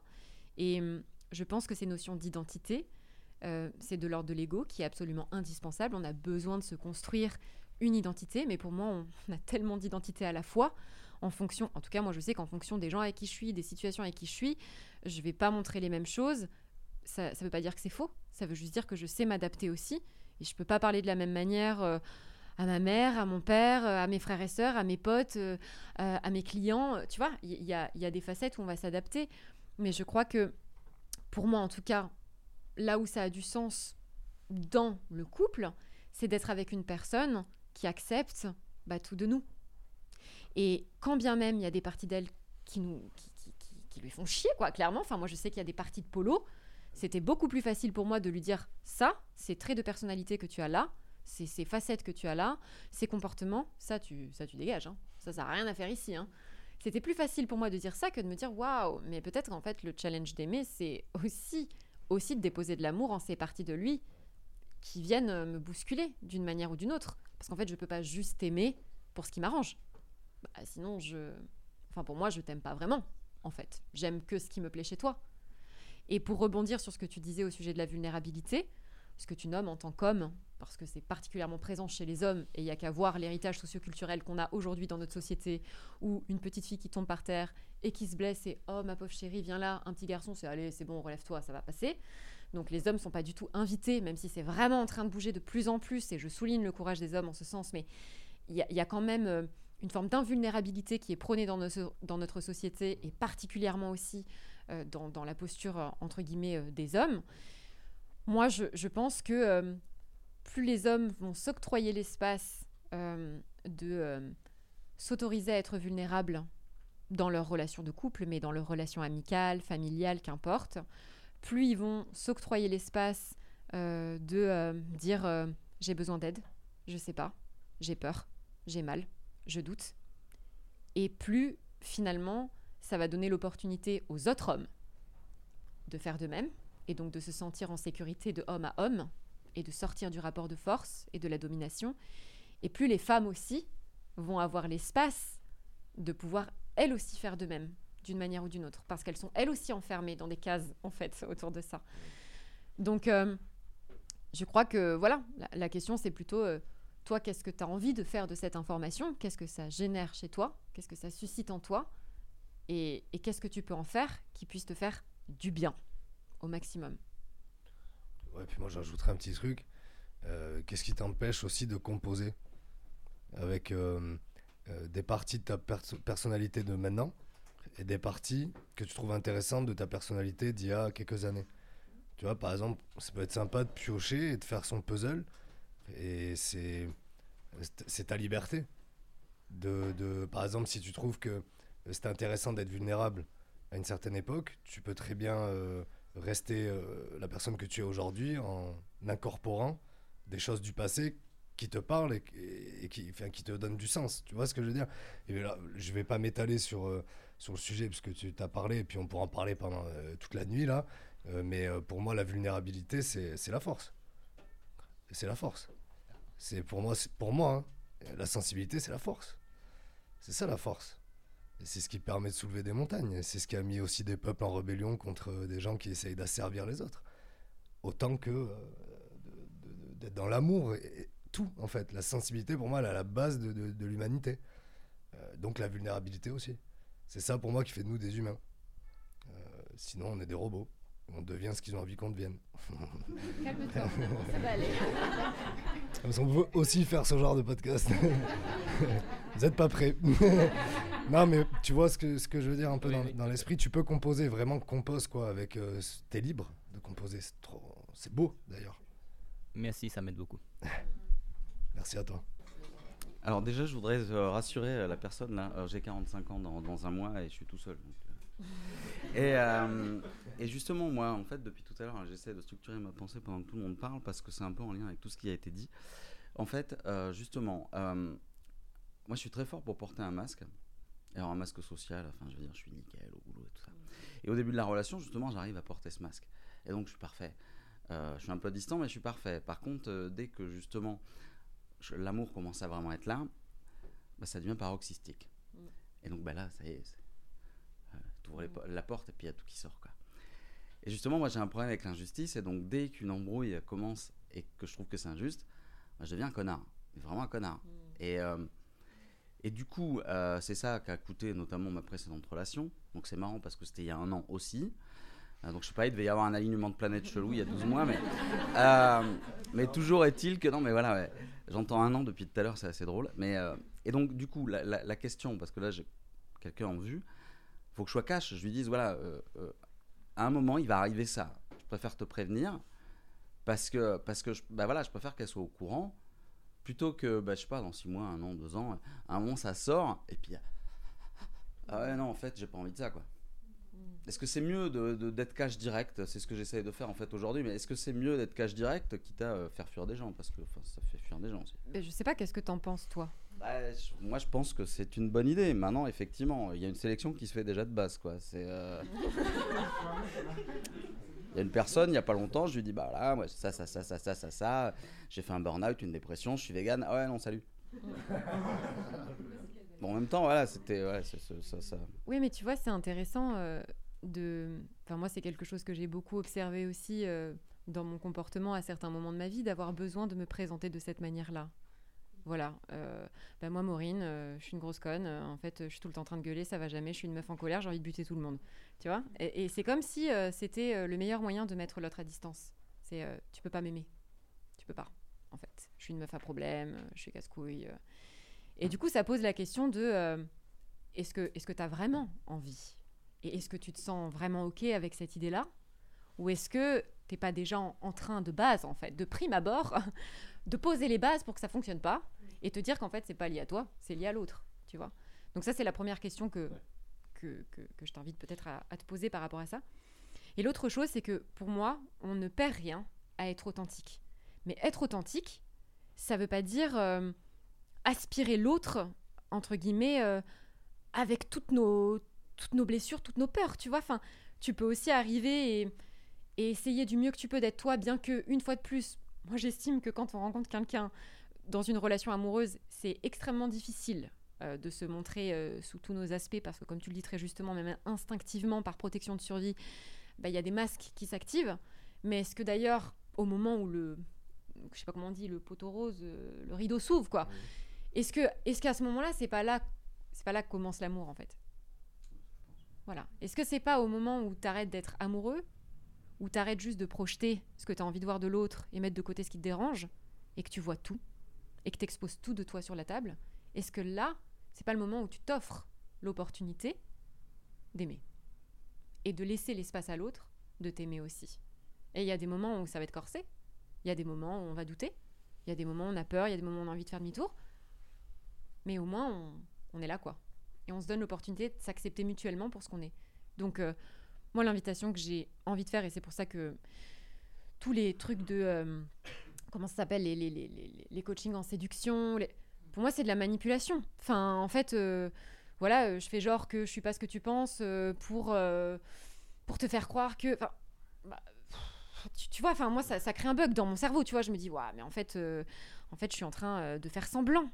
Je joue une pièce de théâtre, quoi. Mais il y a un moment donné où il va s'en rendre compte, où elle va s'en rendre compte, tu vois. Et, et là, ça va être super déstabilisant. Parce que la personne va se dire, mais attends, mais t'es pas du tout ce que tu prétendais être. Ce qu'on fait tous, hein, malgré nous. Je veux dire, même si on n'a pas envie, on le fait. Mais euh, je pense que si dès le début, tu mets carte sur table sans forcément sortir euh, toutes tes valises, tu vois, direct, euh, bah, il y a peut-être quelque chose qui peut, qui peut se créer. Mais tu c- ça peut aussi passer par ce que tu viens de nous dire. Tu vois, dans la douceur de dire Putain, mais tu vois, moi, c'est- fou parce que là, bah, je suis avec toi dans ce café et il y a tellement de choses qui se jouent en moi, tu vois. J'ai- J'aimerais te dire plein de trucs comme ça. Et puis en même temps, j'ai de l'appréhension. Putain, c'est tellement authentique. C'est tellement véritable. Là, la personne que tu en face de toi, elle se dit euh, Ah ouais, tu vois, enfin, c'est cool, quoi. Et on arrête de faire style, quoi. Ouais, clairement. Moi, j'ajouterais, mais c'est pareil, c'est dans le même sens. C'est euh, euh, t'es pas obligé d'être euh, aussi brutal, tu vois, peut-être. Euh, genre, ouais, moi, je suis, je suis, je suis machin, je fais ça. ah, bah. Et tu vois, l'amener peut-être avec plus de douceur. Et moi, je pense que c'est une super bonne idée. En plus, comme ça, tu vois la personne en face, comment elle, elle va réagir, quoi. Euh, tu te déposes, tu déposes ta vulnérabilité. Euh, voilà, tu transparent, c'est honnête, c'est authentique, c'est ok. Après, je pense toujours pareil, c'est on, s'adapte aussi euh, par rapport à la personne avec qui on est, quoi.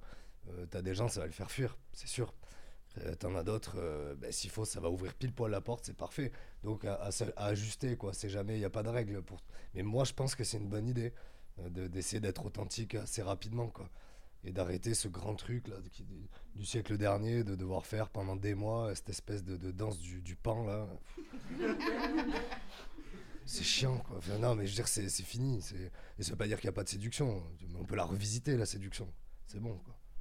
Non, mais après, c'est vrai qu'il y a une réalité aussi, c'est que en- moi, je sais qu'en ce qui me concerne, le masque qui me convient pour la simple et bonne raison, c'est que j'ai pas forcément envie que ces aspects y ressortent non plus. Je comprends. Oui, je, je comprends complètement. Je, comprends, je, je crois qu'on a tous pas envie que ces aspects ressortent. Et en même temps, euh, bah, est-ce que le couple, c'est pas l'opportunité qu'elle ressorte pour euh, bah, nous offrir la chance de déposer de l'amour dessus? Oser. Ose. Je pense que c'est le. Faut, faut, faut vraiment qu'on ose, quoi. Oui, moi j'ai une petite question parce que je vous connais pas bien, très bien sur par les réseaux sociaux et euh, et, et vous, vous dites que vous êtes rencontrés, enfin retrouvés après 7 ans. Comment ça s'est passé euh, Qu'est-ce qui s'est passé entre vous physiquement, enfin concrètement qu'est- Qu'est-ce qui s'est passé quoi? Et ma double question, vous, on est tous là ce soir euh, pour vous écouter et donc euh, vous faites Bi- bien que vous dites que bien que vous parliez en votre nom sans dogme comme vous l'avez comme vous l'avez dit au début comment est-ce que euh, vous, euh, enfin, vous êtes quand même euh, des sachants et, euh, et, et- et quelles, quelles ont été vos ressources pour euh, pour, euh, pour, pour pour délivrer ce que vous ce, ce que vous nous délivrez ce soir? Ok, ben merci déjà pour tes deux questions. Je vais laisser à Maureen la deuxième partie. non, je- moi je, je vais répondre là. Ça me donne envie du coup de partager du coup comment on s'est retrouvé. Et alors assez rapidement, évidemment. Euh, donc 7 ans donc du coup de coupure. On, on, se- on- ouais, hein Avant, enfin, qu'on s'est rencontrés au collège. non, je pense que la, la question c'était maintenant. hein. Oui, mais, mais le collège, ça m'intéresse aussi. Enfin, C'était ouais, je, je vous, je vous, On con- le connaît pas, je, vous- c'est l'histoire du début. Mais je très vous, rapide. je Ah, connais pas du vas-y, tout. mon amour. Mais très rapide, quoi. Bah, en fait, si tu veux, on, on s'est donc on s'est rencontrés à 12 ans au collège. Voilà. Euh, moi, je parle toujours de Big Bang. Personnellement, ce que j'ai ressenti, c'est euh, cette espèce d'impulsion un peu qui a donné naissance à, l'expansion de tout en moi et à l'extérieur de moi. Enfin, vraiment, ça a été la source, quoi. Clairement, je dis pas que j'étais un mort-vivant avant, parce que j'étais en train de quand même me construire, mais du moins, ça a été là que tout s'est enclenché euh, avec Maureen. Donc, on, s'est mis ensemble. Bon, à cette époque-là, euh, t'es- tout jeune. on a testé un petit peu, voilà, mais en restant très pudique, quand même, très, très distant et très pudique. On s'est quitté euh, pour, pour expérimenter autre chose, et que c'était pas forcément le, le moment. Mais on est resté euh, gravé dans nos mémoires, chacun. Euh, on s'envoyait, moi j'avais après été euh, viré du, du bahut dans lequel on était ensemble. Voilà. Et, et, et du coup, j'étais retrouvé ailleurs et on continuait chaque année de s'envoyer un ou deux messages par MSN. voilà, est-ce que ça va? Tu- Qu'est-ce que tu deviens dans ta vie? Sur le Minitel, non, c'est le mec que j'ai regardé. et, euh, et en, et en vrai, euh, il y avait quand même ce lien, ça perdurait. Quoi. On avait besoin de temps en temps voilà, de se rassurer, de s'envoyer un petit message, tout ça. Et, euh, après, on s'est retrouvés donc, au lycée, où là, euh, ça a été vraiment le. le- on s'est octroyé l'espace et le temps de vraiment vivre notre relation. Et, ça a été incroyable. Donc, ça a été vraiment. Enfin, moi, l'image que j'ai, c'est le feu la glace, quoi. C'est les, les feux de l'amour, le truc. Et, et on s'est laissé complètement, euh, euh, complètement dépasser. Aussi par les événements, on ne savait pas quoi en faire. Il y avait énormément de portes qui se sont ouvertes à ce, moment-là. On- n'avait pas les clés. On voilà, on- à 17 ans, c'est hyper compliqué. Là, Maureen, tout à l'heure, elle parlait souvent, elle, dit euh, de, sa responsabilité, mais moi, j'en ai une énorme aussi. C'est-à-dire que je n'étais pas du tout juste la, la personne qui allait tout porter, mais absolument pas. Moi, j'étais un filou. Je- et je, je faisais plein de trucs hein, dans l'ombre, là, on savait pas ce que je faisais, c'était hyper mystérieux, c'était infernal de faire ça d'ailleurs, tu vois, quand on y réfléchit. Mais... Voilà, chacun avait, sa part de responsabilité, on en a fait ce qu'on en a fait, on a vécu vraiment des mois, pour moi, magiques, où on a vraiment découvert énormément de choses, c'était l'ex- l'expérimentation, l'exploration, euh, voilà, sur tous les plans, le plan sexuel aussi, c'était incroyable. Et en fait, à tel point que bah, je reprends un peu ce que tu disais, la fusion. Donc la fusion, moi je la vois pas du tout comme quelque chose de mal ou de mauvais. Juste en fait, un peu à l'échelle de, pour moi de, comment euh, est le monde et comment il est euh, fait. Il n'y a pas de, mal incarné ou de bien incarné. Pour moi, tout est une question de nuance, tu vois. Et du coup, pour moi, la fusion, euh, si elle est mal gérée, elle peut devenir destructrice. Mais je pense pas qu'elle soit foncièrement mauvaise, quoi. Je, pense que c'est génial d'ailleurs de fusionner. Et, et du coup, bref, on, est, on, est, on a fusionné énormément et on s'est laissé dépasser. On savait pas quoi en faire et ça a switché. Et on a commencé à se faire énormément de mal euh, aussi, puisque euh, moi, c'est une des parties de ma vie où j'ai ressenti le, le plus de choses dans le côté positif et aussi dans le côté négatif. J'ai jamais été aussi malheureux, je crois, qu'à cette période-là. J'ai jamais été aussi heureux qu'à cette période-là dans ma vie. Et aussi, évidemment, quand, depuis qu'on s'est retrouvés. Et euh, Pas pour le malheur, hein. Hein? Pas pour le malheur. Non, bien sûr que non.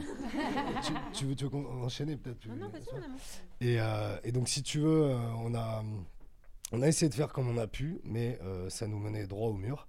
Et de toute façon, c'était inéductable. Euh, Il y a la rupture qui allait arriver. Moi, je, le sentais venir gros comme une maison. Et, euh, en fait, j'ai- pris le devant et, et j'ai décidé d'en mettre un terme à la relation, tu vois. Et comme j'ai dit tout à l'heure, j'ai fermé la porte, je me suis dissocié personnellement. Et, euh, et j'ai repris plus tard euh, dans la tronche euh, bah, cette porte qui était entrouverte et il y a eu un gros coup de vent là et puis l'univers a soufflé dedans et puis j'ai- tout pris. Et, euh, et du coup, ta question au tout début, c'était quoi? Parce que là, je te raconte ma vie. non mais que- qu'est-ce qui s'est passé pour que, euh, comment est-ce que vous êtes re- retrouvés en fait? Et alors, comment on s'est retrouvés Euh, Ouais. Bah, en fait, cette fois-là, euh, moi, j'étais à l'époque, un an avant de retrouver Maureen, j'étais donc dans la drogue dure, j'étais complètement démoli, clairement, à deux doigts de mourir. Et, euh, et en fait, je, je- me suis dit, je, je peux pas, en fait, il y a autre chose, j'ai autre chose à faire, c'est pas possible, tu vois, je peux pas, je peux pas rester comme ça, c'est pas possible. Je suis quand même un vivant à la base, euh, je j'ai pas envie de choisir la mort, en fait, concrètement, il y a eu deux choix. Là, pour le coup, c'était binaire. Et, euh, j'ai choisi la vie, donc je, suis revenu à, moi-même progressivement, je me suis mis au vert, etc. Et en fait, plus je me reconnectais à moi, plus je me reconnectais à Maureen, en fait. Par les rêves, par... euh, En fait, c'est- assez compliqué à expliquer parce que moi, je, crois énormément au monde subtil, je crois énormément à l'é- à l'énergétique. Et en fait, pour moi, tout a été vécu à ce moment-là comme ça. C'est-à-dire que je n'ai rien conscientisé, je n'ai même pas eu l'espace de penser quoi que ce soit. C'est mon corps, c'est mon, cœur, c'est mon corps, c'est tout. Tout qui s'est activé, et euh, un peu comme dans Sense8, là, où il se voit à l'autre bout du monde, et ça fait des flashs rouges comme ça. Je voyais son âme là vers là-bas, je me suis dit, mais c'est là, faut, faut j'aille là-bas. Elle est où? Qui je suis Qui je suis? Maintenant? Tu vois enfin, c'est pour moi, de mon côté. Et du coup, c'est ce besoin vital de, de- de la retrouver, de me reconnecter à, à son âme. Donc, euh, j'ai, eu cet appel surpuissant et, et dans un dernier élan, là, avec l'œil en train de, ah, en train de tomber complètement dans le trou, j'ai, réussi à prendre l'ordi, à, à écrire un message euh, qui n'avait ni queue ni tête, truc qui sort de la jungle, quoi, euh, hyper dur à déchiffrer. Mais l'important était là, à savoir que euh, je, je lui demandais pardon, euh, que euh, je voulais qu'elle sache que c'était l'histoire qui la plus importante de ma vie et que je lui souhaitais le bonheur, là, voilà, avant de mourir. Mais en fait, je suis pas mort. voilà, bon, vas-y. Merci, Paul. Ouais, merci. Oui, il y avait l'autre question par rapport au fait qu'on euh, qu'on était, enfin que tu nous décrivais comme des sachants. Euh, moi, c'est pas du tout ce que je pense. Moi, je pense qu'on est plutôt euh, des personnes qui expérimentent. D'ailleurs, je ne parle jamais d'expertise. Euh, je parle d'apprentissage, c'est-à-dire que pour nous, c'est pas, euh, en tout cas, moi, c'est, je me sens pas du tout légitime à me présenter de cette manière-là. Et euh, je suis pas confortable là-dedans non plus parce que je continue d'apprendre tous les jours. Et moi, je parle plutôt d'apprenti euh, de la vie du couple. Je nous sens plutôt comme des apprentis. Et il y a des choses qu'on sait, mais tous les jours, on se rend compte que ce qu'on pensait savoir, bah, ça n'a pas forcément de valeur le lendemain, ou ça se démonte par rapport à ce qu'on pensait. Et, euh, et je crois qu'en tout cas, nous, ce qu'on a envie de partager avec vous de manière générale, c'est plus euh, notre expérience, nos ressentis, notre vérité, vous faire une proposition de la vie, voir si ça résonne pour vous. Prenez ce qui vous parle, vous mettez de côté ce qui vous parle pas. Et personne n'est supérieur à qui que ce soit d'autre, personne ne sait plus que les autres. Euh, pour moi, on apprend tout autant quand on écoute vos réponses, quand on écoute vos questions, quand on vous regarde, quand on vous parle de manière générale, que vous, vous pourriez apprendre ou euh, être inspiré par nous. En fait, pour moi, c'est vraiment bidirectionnel, ça va dans les deux sens. Et c'est en ce sens que euh, je refuse euh, de me présenter comme une sachante. Ouais, et, et puis il y a le côté aussi, c'est toujours très binaire. Tu vois, il y a les sachants et les non-sachants. Ben non. Enfin, nous, personnellement, dans la conception qu'on a du monde, ça- pour moi, ça ne marche pas comme ça. C'est-à-dire qu'on est tous des sachants, dans ce cas-là. On a tous quelque chose, comme tu dis, à se transmettre, à partager et à s'enseigner mutuellement. Voilà, il n'y a pas de. euh, euh, y a, ouais, il y a pas de, de, savant euh, extrême qui a la science infuse ou autre. Alors, ça, complètement pas. Et d'ailleurs, euh, je vais pas dire qu'on se bat contre ça, mais en, en alimentant l'opposé, ben, évidemment, on se bat un petit peu, indirectement contre cette idée-là. Quoi. Oui, je- j'en- j'entends bien ce que tu dis. Mais pour avoir fait des séances avec toi, toujours très agréable, nous- à chaque fois, on avait, le, Géraldine et moi, on avait la- la- le sentiment que tu avais une réponse à nous donner. Et donc, que quelque part, tu savais, tu avais la clé pour nous donner. euh, tu as utilisé une image un jour euh, de dépoussiérer les grains de sable pour pas que le- le- l'engrenage se, euh, euh, s'enraye. Merci. Et, euh, et, donc, et donc à chaque fois, à chaque fois, tu as une réponse. Et puis euh, en fin d'exercice, en fin de séance, tu viens avec un exercice à nous proposer. Qu'on respecte pas toujours. Qu'on qu'on fait pas toujours, mais mais Consultez-moi après, en mais, fait. mais, mais mais ma question c'est ça. Que- Quelle, quelle était ta ressource en fait pour euh, apporter ce, ce, ce genre de réponse quoi? Ben, l'amour. Pour moi, c'est l'amour. Parce que. euh, tu vois, ça me touche de le dire, mais euh, pour moi, c'est l'amour. Parce que euh, je sais pas si j'ai toujours une réponse. Je crois que des fois, euh, je vous ai juste renvoyé ce que vous m'aviez dit dans la séance, en fait. Je vous ai, juste ramené à ce que vous aviez euh, euh, communiqué ou déposé dans l'espace. Donc, déjà, pour moi, c'est des choses qui vous appartenaient. C'était vos ressources que vous aviez déjà identifiées, juste je les reformulées d'une manière qui était peut-être plus audible à ce moment-là mais je n'inventais rien. Et ensuite, il y a bah, pour moi ce que j'appelle l'intelligence du cœur, c'est-à-dire quand on aime vraiment les gens profondément, quand on croit profondément en eux, bah, on- il y a quelque chose qui, euh, je sais pas comment te dire, euh, c'est-à-dire que moi, il y a tellement de fois en thérapie, mais très honnêtement, hein, où euh, des couples arrivent et exposent certaines problématiques, ou sont en train de s'engueuler en séance, et là, je me dis, oh mon Dieu, je suis complètement paumée. Qu'est-ce que je vais faire? Comment je gère la situation? Bah, Parce que je suis une humaine. Et il y a tellement de fois où je me dis Oh, comment je vais me dépatouiller de ça? Et à ce moment-là, j'ai toujours cette phrase que je te dis souvent. Je me dis s'il vous plaît, dans ma tête, je dis s'il vous plaît, aidez-moi. S'il vous plaît, aidez-moi. S'il vous plaît, aidez-moi.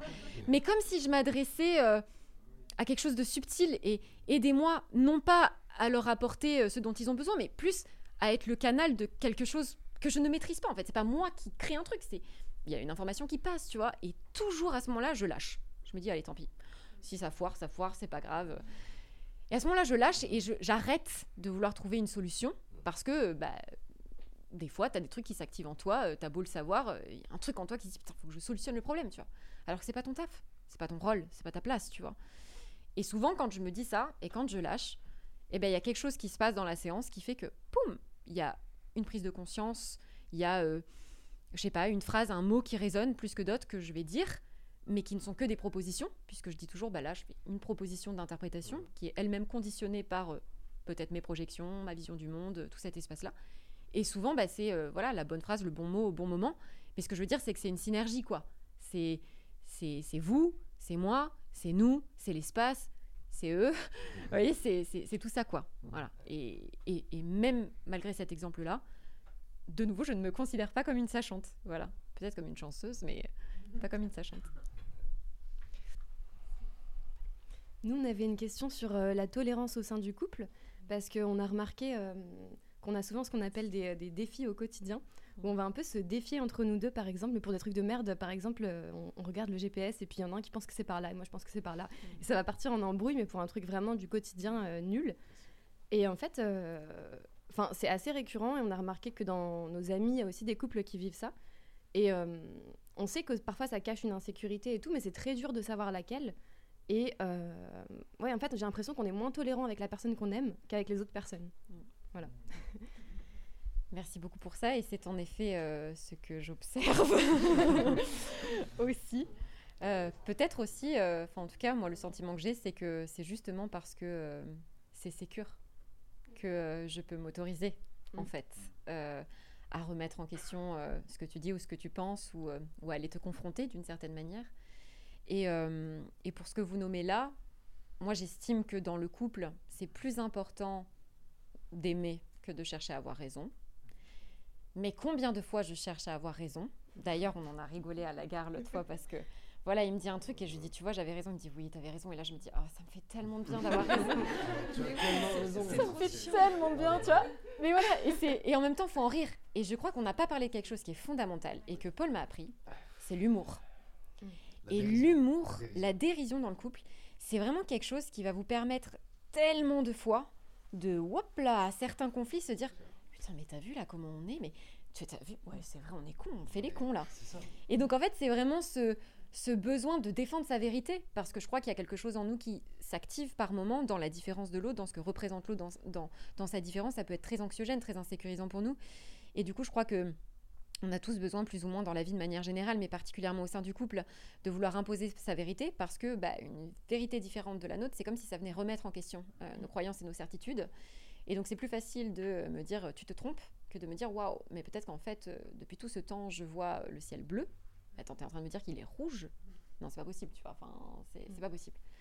Et en fait, je crois que plus on accepte de se dire bah, qu'est-ce que tu vois que je vois pas? Qu'est-ce que tu entends que j'entends pas? Qu'est-ce que tu sais que je sais pas? Qu'est-ce que tu peux m'apprendre en fait? Tout en partant du principe que ben, ça ne remet pas en question ce que je vis et ce que je vois. Ce n'est pas parce que tu vois le ciel rouge, c'est pas parce que tu es convaincu que c'est à droite que ça veut dire que ça pourrait pas être à gauche. Parce que d'ailleurs, quand on réfléchit, ça peut être à droite, mais ça peut être à gauche. Dans tous les cas, tous les chemins mènent à. Non, pas Rome. Pas Rome. Tout- tu vois ce que je veux dire? Et du coup, l'idée, c'est vraiment de se dire euh, est-ce qu'on a vraiment envie de se prendre la tête là? Est-ce qu'on a vraiment envie de perdre notre énergie pour, pour une connerie pareille Et derrière, qu'est-ce qu'il y a? Est-ce qu'en fait, là, on s'apprête à sauter le- euh, sur l'occasion pour, euh, pour se rentrer dans la gueule? Est-ce que c'est vraiment lié à la route? Ou est-ce que c'est pas lié à ce que tu m'as dit tout à l'heure, deux heures plus tôt? Est-ce qu'il n'y a pas un truc qui n'est pas passé? Est-ce qu'il n'y a pas une peur future dont on n'a pas parlé et qui fait que là, sur la route, c'est là que je vais lâcher un peu émotionnellement euh, ce que j'ai besoin de te dire? Et du coup, que je, pense que plus on arrive à mettre de la conscience, pour moi, c'est vraiment mettre de la conscience, parce que bah, avec Paul, on continue de s'engueuler par moments, on continue de pas être d'accord, voilà. Mais par contre, la différence, c'est qu'on n'est plus victime de ces processus, c'est que assez rapidement, on arrive à se dire, attends, mais t'as vu là? T'as vu comment on est tendu? T'as vu comment on s'en Mm. met plein la gueule? Mais qu'est-ce mais qu'est-ce qui se passe? Qu'est-ce qu'il y a? Et là, chacun se sonde et c'est Ouais, en fait, moi, tu vois, je crois que je suis contrariée par. Ah, ben, tu vois, maintenant que tu le Ouais. dis, ouais, moi aussi. Et, et du coup, boum Et en fait, c'est. C'est un symptôme Mm. à ce moment-là, cette route. C'est un symptôme. Donc, soit tu plonges dedans et en fait, tu passes à côté euh, du nœud, Mm. soit au contraire, tu essayes de prendre un peu de la hauteur, métacognition, hop, je fais marcher Mm. mon préfrontal et je me dis, attends, il y a peut-être autre chose que euh, la réponse reptilienne et je vais un peu plus loin. Mais ça prend tellement de temps du coup au quotidien. Enfin, Mais J'ai l'impression que je fais que de parler toute la journée de chaque chose qui arrive. Enfin, c'est hyper euh, prenant quoi en fait. Ben, Il y en a qui vont dire que, tu sais, nous, il y a beaucoup de gens qui nous disent qu'on se prend trop la tête. Et, euh, et c'est peut-être le cas. Nous, on le vit pas comme ça, en tout cas. Mais euh, je pense euh, en effet que ça demande euh, beaucoup, beaucoup, beaucoup d'investissement. Euh, D'où le fait que c'est, euh, ça, ça peut être très fatigant, en fait, le couple. Mais comme la parentalité, euh, de toute façon, plus t'es con, mieux tu vis. Non, mais c'est vrai, qu'on se le dise en Plus rigolant. simplement, plus simplement, tu vis. C'est différent. Plus simplement, tu vis. tu vis parce que bon. Ce que je veux dire, c'est que moins tu te poses de questions, moins tu te remets en question, moins tu te confrontes indirectement à des inconforts, et plus c'est simple, plus c'est confortable. Plus tu commences à te remettre en question, plus tu commences à intellectualiser les choses, plus tu... Et plus euh, ça demande en fait du travail. Mais une fois de plus, ce, ce en quoi je crois aussi, c'est qu'il y a des fois, on se prend trop la tête. Il y a des fois, on intellectualise trop, et du coup, on passe à côté de quelque chose qui pourrait être simple et on en fait quelque chose de compliqué. Oui, mais ça c'est super dur à différencier les deux, je trouve. Bien sûr, bien sûr. Et D'où d'où l'importance du coup là de la dérision et de l'humour. Et d'ailleurs, on avait pensé à faire un reel sur ça. euh, parce qu'en fait, il y a tellement de fois, c'est génial hein, de, de se dire, bah ouais, mais tiens, on va travailler ça, tiens, quel axe de, de travail. Ouh, Puis au bout d'un moment, c'est lourd aussi tout le temps de réfléchir comme ça.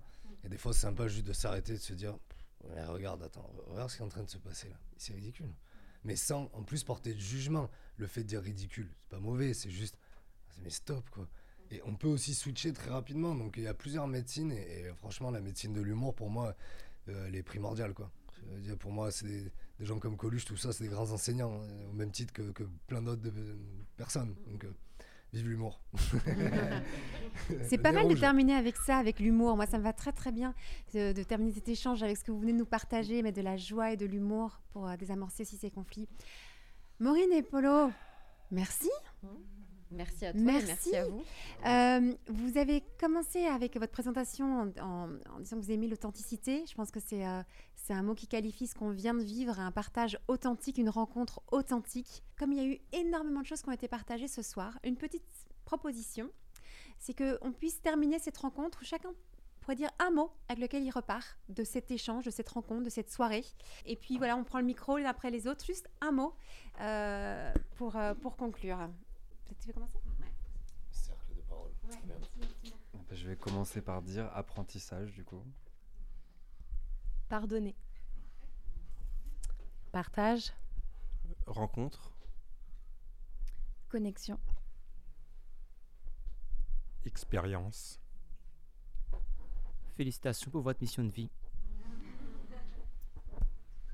Inspiration. Bienveillance. Beaucoup de bienveillance. Amour. Enseignement. Il y a, ce que je ressens ce soir, c'est euh, beaucoup d'humain en chacun et chacune d'entre nous. Et beaucoup d'humanité, ça fait du bien. Sincérité. Authenticité.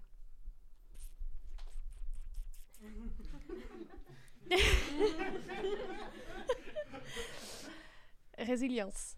Enfin, chemin vert. Merci. Reconnaissance à la vie. Je lâche rien.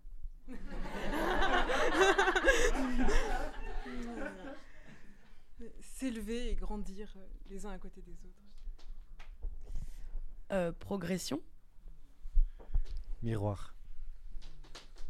Merci. Revoir.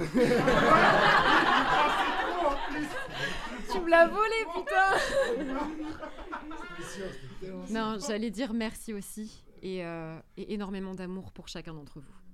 Voilà, énormément. Merci. Ce qui vient de se passer ce soir, c'est quand même magnifique. On ne se connaissait pas du tout il y a deux heures. Euh, on est tous c'est au départ des inconnus l'un pour l'autre et on a vécu un moment d'humanité. Moi, je suis très émue de ce qu'on a vécu ce soir. Je me dis qu'on va le changer ce monde en- en ayant cette qualité d'échange. Et merci à chacun, à chacune d'avoir euh, osé ouvrir votre cœur, de pouvoir euh, vraiment euh, être dans ce, dans, dans ce partage. Il y a quelque chose vraiment, moi, le, le mot que, avec lequel je repars, c'est de l'humanité. Et, euh, et vraiment, merci à chacun. Ça fait du bien, ça pense les, les blessures, ça donne l'espoir. Donc, euh, merci infiniment. Au revoir à tous. Merci.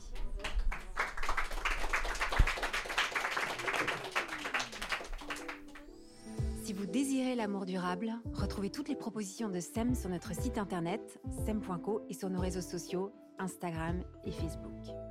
Si vous êtes un professionnel du love care, rejoignez la communauté SEM. Et pour semer avec nous cette vision de l'amour, mettez un avis ou 5 étoiles sur votre plateforme d'écoute pour soutenir ce podcast.